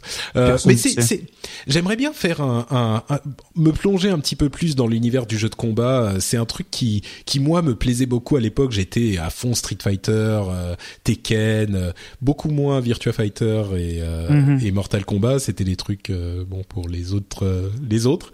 Mhm. mais mais mais c'est un univers qui me plaît vraiment. Et puis il y a des trucs. Enfin certains d'entre vous, euh, chers auditeurs, auront sans doute entendu parler de l'Evo avec euh, la, la, scène légendaire euh, avec Daigo où il contre une série de coups de pied de Chun-Li en utilisant Ken, si je ne m'abuse. C'est Ken ou Ryu? Peut-être Ryu. Je sais plus, euh, mais... Et il contre une série de, de, coups de pied et puis après il lui remet dans la gueule là où il allait mourir s'il contrait pas tout. Enfin bref, c'est compliqué. Genre il lui restait, il lui restait vraiment rien de vie et il fait des contres parfaits. C'est-à-dire que normalement quand on fait un contre, on prend un peu de dégâts. Là, il fait le contre vraiment à l'instant de l'impact et il le fait genre je sais plus, c'est genre 17 fois de suite ou un truc comme ça. Et après derrière, il lui remet dans la gueule et là toute la salle a tellement hurlé. Mais c'est, je pense que c'est le mouvement de, de, jeu de combat le plus connu au monde. Ouais, c'est C'est la vidéo, je pense, la, plus connue, je pense sur euh, Street Fighter. ouais, ouais c'est sûr. Vous cherchez Evo euh, Daigo et vous allez tomber dessus euh, sur YouTube. Euh, Daigo D-A-I-G-O, c'est un joueur très connu euh, que d'ailleurs j'étais j'étais au à PAX au PAX East à Boston en 2013 et je marche comme ça au détour d'un d'un d'un stand et il y avait le stand Mad Cats et il y a un type qui me qui me croise et qui me dit ah t'as vu il y a Daigo là et là je dis hein? Quoi? Daigo, le Daigo. J'ai, j'ai failli aller demander un autographe et puis euh, finalement il y avait trop de monde, une petite photo et tout. non mais tu rigoles, mais enfin Daigo c'est justement en partie à cause de cette euh, de cette vidéo, c'est une légende quoi. Du, ah pour moi c'est un, un, truc. Euh, enfin bref, mm. bon. Euh, voilà, donc les veaux et le, les jeux de combat, ça m'intéresse beaucoup et j'aimerais bien faire un petit peu plus à ce niveau-là. Et moi, d'ailleurs, on a, on a une la dimension stratégique m'intéresse, mais je suis un peu trop long dans l'exécution. Ah bah même quand je sais ce que je devrais faire pour contrer un type ou quoi, j'y arrive pas. Ah bah oui, oui. ça m'énerve. Il faut, c'est vraiment euh, entre la, la, dextérité et la, la, vision stratégique, il faut vraiment avoir un équilibre parfait. Il faut, ouais, il faut un jeu de baston tour par tour, toi, en fait. c'est ça, c'est ça. C'est exactement ça. Une espèce de civilisation Street Fighter, Street Fighter. pas mal, pas mal. Un concept à creuser là. Et d'ailleurs, euh, il y a une, on a une, une championne aussi, euh, Kayane, bien sûr, qui était une petite prodige des jeux de combat, qui a commencé les tournois. Elle avait genre 8 ans et elle battait tout le monde. Enfin, c'était c'était très sympa et qui est très active sur Twitter. c'est une fille très bien. à l'époque, je travaillais chez Joystick. Elle était venue dans les locaux pour console plus, je crois à l'époque, et elle a mis la misère, bah, évidemment à tout le monde, hein, même même à ceux, même aux spécialistes de la baston dans les magazines. C'était assez rigolo. elle fait elle fait des shows où elle affronte le public. Elle elle est elle les affronte juste au son en fait. les mecs devant l'écran, elle elle est assise, elle est dos à l'écran et tu la vois sourire parce qu'elle sait qu'elle gagne. Elle est en train de juste au son et les mecs sont dégoûtés, s'énervent. Je croyais que je crois qu'elle comme ça. Elle, elle, avait fait ça à la Paris Games Week, je crois, ou à, une expo. Elle, il a... elle le fait un peu partout parce que du coup, elle le fait très bien. Elle est rompue à l'exercice et c'est toujours spectaculaire. ça met toujours une bonne ambiance. Mais elle essaie toujours de faire des, des spectacles qui, qui, mettent une bonne ambiance et ça, c'est plutôt cool. Ouais, elle est très très bien cette fille. Et d'ailleurs, euh, bon, je vais vous raconter une confidence. Euh, on était justement à la Paxiste en revenant, elle y était aussi, et on s'est croisés dans le dans l'aéroport. Et, et, du coup, euh, on a sorti nos iPhones. Euh, on était avec avec euh, Emric euh, qui la connaissait, Emric Lallet, mhm. et, euh, et on a sorti nos iPhones et on a fait une partie. Et eh bah, ben, vous savez pas quoi? Je l'ai battu. De quoi De Street Super, Ultra. Ah, sur iPhone, Street, sur... mais non, non, je ne veux pas le savoir. J'ai battu Kayane à Street honte, Patrick. Et évidemment, euh, évidemment, elle a voulu faire une revanche. J'ai immédiatement prétexté euh, un, un, coup de froid ou une envie d'aller pisser, tu vois, pour m'y soustraire. mais euh, j'étais très très fier et je peux dire que je, je veux pas savoir iPhone, je sais pas quoi. Très fier en t'entendant sourire, c'est affreux. bon, ouais, d'accord. Donc, pour résumer, t'as battu Kayane une fois en jouant à Street Fighter sur iPhone. Sur un iPhone. Non, mais on version iPhone. J'ai battu Kaina oui. Street Fighter. Je suis plus fort que Kaina. Ouais. voilà, faut pas préciser le sur quel support. bon, euh, euh, parlons d'autre chose. Euh, vous vous souvenez d'Anita Sarkissian qui a fait la série Tropes versus Women in Video Games, euh, qui a provoqué les foudres de, de, de certains euh, représentants de la jante masculine et même féminine parfois, oui. qui moi que moi je trouve qui est une série admirable qui détaille euh, l'utilisation de l'image des femmes dans les jeux vidéo et euh, comment elle, est, elle perpétue parfois des euh, et souvent d'ailleurs euh, des, des stéréotypes sexistes. Euh, moi, j'ai trouvé que c'était une, une, une, des vidéos de recherche tout à fait admirables et un sujet dont il est tout à fait bon de discuter malgré les, les, polémiques. Moi, je suis très intéressé par ces sujets-là. Eh bien, figurez-vous qu'elle va faire deux nouvelles séries une sur euh, la représentation des hommes et de la masculinité euh, dans les jeux vidéo, euh, qui je pense sera intéressante à voir aussi, parce que ce qui est vraiment intéressant dans ces séries, c'est que on voit des choses qui, dont on se rend pas forcément compte à la base, c'est-à-dire que c'est des choses qui sont tellement évidentes, on se pose jamais la question. Et là, plutôt que de se dire ah oui c'est bien ou c'est pas bien ou machin, ce que j'aime bien, c'est que ça nous fait nous poser la question et ça nous fait nous dire ah oui peut-être que ça représente ce genre de choses ou ça ça c'est un exemple de ce genre de choses. Donc je trouve ça très intéressant elle va aussi faire une série sur une mini-série sur euh, des exemples de personnages féminins euh, positifs dans les jeux vidéo. Donc mmh. euh, moi j'ai hâte de voir ces deux-là. J'étais j'étais très intéressé par tout ce qu'elle a fait, donc ouais. on verra. Euh, ensuite, euh, bon, en, en petite, euh, comment dire, en conclusion, on sait que quand on parle d'e-sport, euh, on parle aussi souvent de phénomènes de, de discussions un petit peu toxiques, en particulier dans l'univers de League of Legends. Euh, on mm -hmm. sait que les mhm. gens ont tendance à s'insulter, à se s'énerver. C'est le plus grand repère de trolls de tout l'internet. voilà, je voulais rester. Euh, euh, euh, un petit pondéré peu pondéré voilà mais moi je ne suis pas exactement euh, eh bien il, euh, euh, ils ont testé énormément de choses différentes. Riot a testé énormément de choses différentes pour essayer de limiter euh, cet énervement euh, en chat. Eh bien, figurez-vous que le meilleur moyen, c'était pas de baisser le ranking, de de pénaliser les gens, de les bannir, c'était de limiter le chat justement. C'est bizarre quand même, hein. C'est-à-dire bah, qu'ils n'ont pas détaillé la manière dont ils limitent le chat, mais plus que le fait de faire perdre de, du classement ou le fait de bannir les gens, c'est euh, simplement le fait de les empêcher de s'exprimer qui, mmh. euh, qui fait qu'ils vont être moins trollesques. Ouais, mais pour avoir joué un peu à LoL, en fait, les, les mecs... Euh les mecs aiment s'insulter en fait. Il y, a, quelques joueurs qui aiment ça, mais passionnément, tu vois. Ils y mettent tout leur cœur. Limite, ils s'en foutent de gagner, de perdre, de leur classement ou quoi. Tout ce qu'ils veulent, c'est pouvoir dire au mec d'à côté qu'il est nul. Parce qu'en plus, on insulte évidemment d'abord ses, d'abord ses collègues plutôt que ses adversaires. Ça aussi, c'est mystérieux. Et, euh, et en fait, parce qu'ils font pas ce qu'il faut pour que tu gagnes. Ça affecte ta partie en fait. Bah ils font ils font pas en tout cas ce que toi ce que enfin ce que le mec juge bon. Alors c'est toujours pareil. Vu que c'est des équipes à 5 joueurs, il y a souvent 5 mecs qui, pensent avoir la solution. C'est ça qui ont cinq stratégies différentes et vu qu'ils s'entendent pas, bah il y a forcément sur 5 mecs malgré tout, il y a toujours un mec qui est là prompt à avoir le verbe un peu un, un peu facile et un peu insultant. Ouais, donc euh, limitons leur chat et c'est ça qui sera efficace. Ouais, liberté d'expression, tout ça. tout ça quoi. bah, en même temps, ça, ça, ça, se rapproche un peu de, enfin, des, des, commentaires, par exemple sur euh, PewDiePie euh, qui, qui, qui, avait carrément fermé ses commentaires euh, sur ses vidéos YouTube parce qu'il en avait marre de. Bon, c'est c'est pas tout à fait le même style, mais mais ça, ça montre quand même qu'il y a, il y a toute cette communauté de joueurs qui qui vont pas très loin dans, dans les dans le dialogue et qui à part s'insulter, euh, voilà, c'est un, un peu dommage aussi quoi. Bah disons que PewDiePie, attends, je vais regarder, on va voir si ça lance une vidéo, mais aujourd'hui il a combien? 34 000 abonnés. Sur euh, 34 millions. Ah, 34 millions, oui, pardon. 34 millions, c'est une toute petite différence. c'est ça. ah, à peine. Mais sur 34 millions, effectivement, le truc, c'est qu'il y a beaucoup de gens, d'une part, qui, qui s'insultent, qui machin, puis des gens qui viennent faire leur promo sur les commentaires. Qui disent, ah, viens voir ma chaîne, machin, ça, ça. Ça, c'est encore différent. Mais au sein d'une, au sein d'une partie, et c'est vrai, mais c'est, c'est lassant quoi. Enfin, j'ai arrêté de jouer à LoL d'ailleurs à cause de ça parce que le mec c'est c'est juste épuisant. Il y a une partie sur deux, c'est c'est la roulette russe. Tu sais très bien que les mecs vont juste s'insulter et ne pas jouer.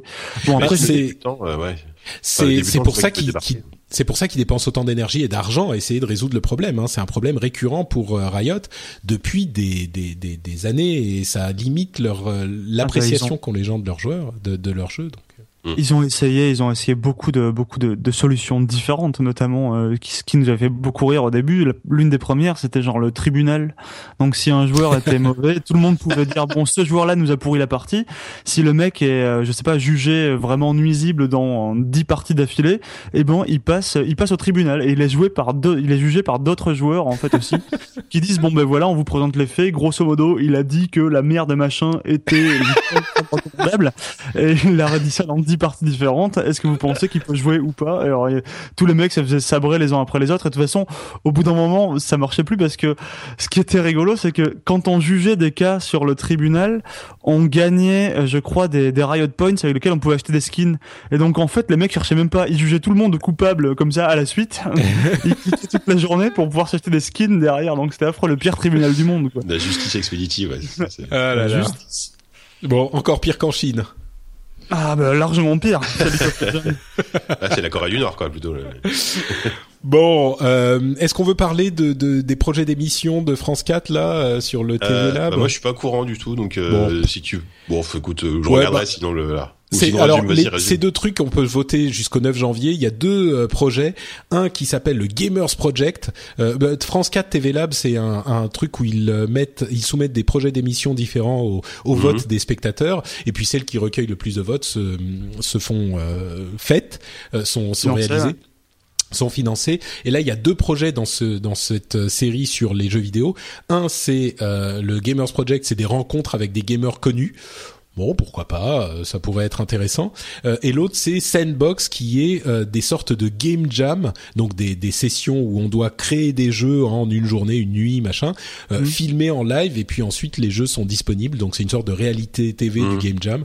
Euh, mmh. Bon, pourquoi pas. Moi, le truc, c'est que je me dis, est-ce que le jeu vidéo a besoin de la télé aujourd'hui? On a notre truc, mais, mais en même temps, peut-être, pourquoi pas. Donc, si ça vous intéresse, ouais, pour une fois qu'un qu'un média euh, comment dire un média généraliste et même public s'intéresse à s'intéresse aux jeux vidéo de cette façon c'est c'est plutôt une bonne nouvelle.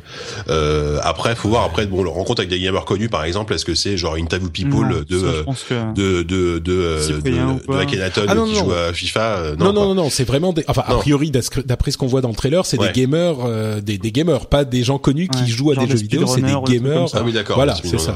ou est-ce que ça peut être des développeurs aussi par exemple ce sera, aussi franchement intéressant, par exemple. D'un point de vue, je, je pense pas que le jeu vidéo effectivement ait besoin de la télé, qui est quand même un média, on va dire vieillissant. Et, mais par contre, je pense que ça peut avoir ça de bon, que ça peut faire changer peut-être un peu l'opinion sur le jeu vidéo. C'est ça. ça. On manque malgré tout d'émissions qui qui montre aussi, on va dire, le côté euh, positif du jeu. Euh, ça, on n'en voit pas. Moi, je suis, moi, je suis un peu désabusé sur cette, euh, sur cette idée. Pendant longtemps, je me disais, ouais, un jour, les gens vont comprendre, machin. Je crois que c'est tellement une affaire de génération. Euh, on va les ah, laisser mourir dans leur vieille boîte enfermée dans leur boîte de télé, et puis nous, on a, on, c'est une autre culture, tu vois. C'est comme le rock. Quand le rock est arrivé pour nos parents, leurs parents n'ont pas compris, et c'est pas parce qu'ils l'ont écouté pendant dix ans qu'ils ont plus compris. Bon, bien sûr, il y en a qui ont compris, je veux dire, mais mais d'une manière générale, ça fait pas partie de leur génération. De la même manière que les trucs que nos enfants ou les enfants de nos enfants vont faire et qu'on va pas comprendre euh, quand ils vont, euh, je sais pas, se mettre des des pierres sur la tête pour euh, danser en sautant et en tournant, on va dire mais qu'est-ce que c'est que cette connerie quoi? Déjà que je comprends pas les jeans, les jeans qui tombent dans l'arrêt du cul, tu vois, c'est ça a commencé quoi. T'es déjà un vieux con, ça y est, t'es en marche. Quand ton fils portera des Hololens, Patrick, pour aller à l'école, tu, tu, tu comprendras pas, tu vois. Bah voilà, c'est ça. Voilà. Mais qu'est-ce que tu fais avec ces conneries. Tu peux pas te mettre euh, une, une 3DS dans les mains plutôt. Euh, ça, c'est un truc de, de sérieux. Je joue à la console. Voilà. Tu vas passer pour un regard avec ta Vita, quoi. Exactement. Ouais, non, mais voilà. Tu, moi, quand j'étais petit, moi, quand j'étais jeune, je jouais à euh, Phoenix Wright et Saturny. Je faisais des trucs sérieux, mon vieux. Bon, bah écoutez, je pense qu'on va s'arrêter là pour une émission bien remplie et fort agréable. Euh, mhm. Avant de se quitter, je vais tout de même vous demander, chers camarades, de nous dire où on peut vous retrouver encore une fois, même si on en a parlé au début de l'émission. Donnez-nous des détails, donnez-nous envie d'aller plus loin. Euh, commençons par euh, bah, tiens. Ah oui, alors moi donc on peut me retrouver de manière tout à fait professionnelle sur laruche.com, site d'actu euh, tech généraliste et jeux vidéo. Euh, de manière un peu moins professionnelle sur zqsd.fr. Quel doux euh, Donc euh, podcast de jeux vidéo une fois par mois avec le bon le bon Sylvain, le, bon Sylvain et toute l'équipe de ZQSD et une bonne partie de, des gens qui font le magazine JV également. et sinon bah, sur sur Twitter arrobas @jkaloret, j k l a u r e t et c'est à peu près tout. C'est déjà pas mal. Super, bah c'est déjà c'est déjà très très bien et moi je, je, je cautionne, je suis fan de tout ce dont tu as parlé, euh, y compris le compte Twitter. C'est très gentil. Euh, je, je, le regarde le matin en me réveillant et ça me fait oh. je, je, tweete assez peu quand même. bon, j'associe un petit peu la ruche, euh, la ruche et, et JK ensemble, donc tu vois, il y a mm. toujours un petit truc à, à, à récupérer le matin. Euh, si, Sylvain, euh, eh ben moi, je, déjà, je ne lis pas le compte Twitter de JK parce qu'il a trop de bonne humeur. C'est il râle pas, c'est. Et euh, donc moi, on peut me retrouver évidemment sur zqsd.fr. Le numéro 20 vient de sortir. Euh, à l'heure où vous entendrez ce truc-là, cette émission, pardon. Et euh, on oh, ça va, ce truc-là, ça correspond bien comme description aussi. je suis perdu. Et, euh, et donc sur le numéro de JV, le numéro 16, qui va sortir, je pense, demain ou après-demain. Euh, il faut voir ça. Avec, on a une couve. Je crois qu'on l'a encore parlé à personne, mais on fait une couverture sur euh, sur le culte euh, Half-Life 3 et un peu tout ce qu'on tout ce qu'on sait un peu sur ça. Pourquoi pourquoi est-ce qu'il y a encore des raisons d'attendre Half-Life 3 On a, je pense qu'on a un beau dossier là-dessus. Tu balances comme ça l'info, toi direct. Ouais, je suis comme ça. J'ai demandé l'autorisation à mon rédac chef avant. Ah, hein, d'accord, ok. Bon, ça va, ça me rassure. C'est bien. derrière, la couve est quand même assez mortelle. Vous allez voir, il y a un côté un peu biblique, on va dire. J'en dis pas plus. Ouais. Ah bah en plus, euh, en plus, enfin Half-Life 3, c'est un petit peu le messie. Et euh, c'est vrai que moi j'ai refait Half-Life 2 il y a quelques années, ah il y a peut-être trois ans, et c'est marrant. Côté mystique. Pardon? Il y a complètement un côté mystique. Ah mais c'est enfin le, la qualité du jeu qui est sorti en 2004 je crois, euh, mais c'est incroyable. Il y avait tout tous les trucs des, des gros jeux, des gros hits de Naughty Dog notamment euh, qu'on qu'on a euh, aujourd'hui. Tout ce qui est compagnon dans les jeux vidéo, euh, interaction avec un personnage en réalité en, en, en intelligence artificielle en quelque ah. sorte, scripté bien sûr et tout ça. La progression des niveaux, l'alternance du rythme, enfin c'est un petit peu vieux, mais c'est c'est au niveau game design, on parle souvent de game design avec Nintendo, mais c'est à chaque fois une maîtrise euh, incroyable. À chaque fois, ils apportent un truc. quoi. Half-Life 1, c'était quand même l'un ah, des premiers la avoir une vraie narration. Avoir une vraie narration. Le, le 2, ça apportait, ça apportait tout ce, tout ce dont je viens de parler. Et puis ça a apporté Steam. Enfin, je veux dire, chaque Half-Life a mm. marqué son époque et a apporté, a un mm. peu redéfini la FPS à venir. Donc euh, Half-Life 3, de grosses attentes là-dessus. C'est pour ça qu'ils prennent leur temps parce que je pense qu'ils disent on peut on peut pas se louper quoi. Si on se contente de faire juste un très bon jeu, ça va pas le faire. Bah, là, je crois que c'est fini. Ils peuvent plus faire un truc qui satisfera tout le monde. C'est pas possible. Il y a tellement d'attentes. C'est. Bah, je sais pas. Hein, méfie-toi. Half-Life 2, c'était un peu ça aussi. Il avait été attendu mm. pendant pendant 7 ou 8 ans. Hein, et finalement, le truc a réussi. C'est un peu un Duke Nukem Forever qui a réussi, quoi. Ouais, c'est vrai. bon, bah, si vous voulez en savoir plus, si vous avez de la nostalgie ou si vous voulez découvrir tout cet univers et toute cette histoire du jeu vidéo, bah, j'imagine que le, le prochain JV sera fait pour vous. C'est ça, dans deux, dans deux jours, je pense. Ah bah dites-moi, vous avez de quoi hein entre euh, le rendez-vous jeu déjà qui a été bien dodu, euh, on en est à deux heures là, et euh, la ruche tech pour, pour enfin laruche.com pour l'actualité et le, la lecture dans le métro avec le JV et, et les, le podcast ZQSD de 4 heures. bon, bah, c'est bon. Votre programme pour le mois de février est fait là.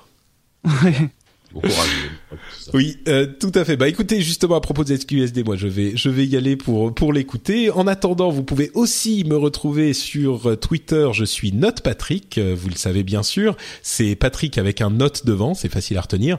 Sinon, il y a d'autres émissions comme le Rendez-vous Tech ou euh, Positron où on vous conseille des euh, produits culturels toutes les deux semaines ou Upload où on vous conseille des, des apps pour votre appareil mobile sur FrenchSpin.fr euh, French Spin qui veut dire la tournure française. Donc c'est des podcasts. Bon, j'ai ce nom depuis longtemps. FrenchSpin.fr. Vous trouverez tout ça là-bas. Et dans tous les cas, on sera de retour dans deux semaines pour un nouvel épisode du rendez-vous jeu. On vous donne rendez-vous à ce moment-là. Et d'ici là, on vous fait plein de grosses bises. Ciao à tous. Salut. Merci. Salut.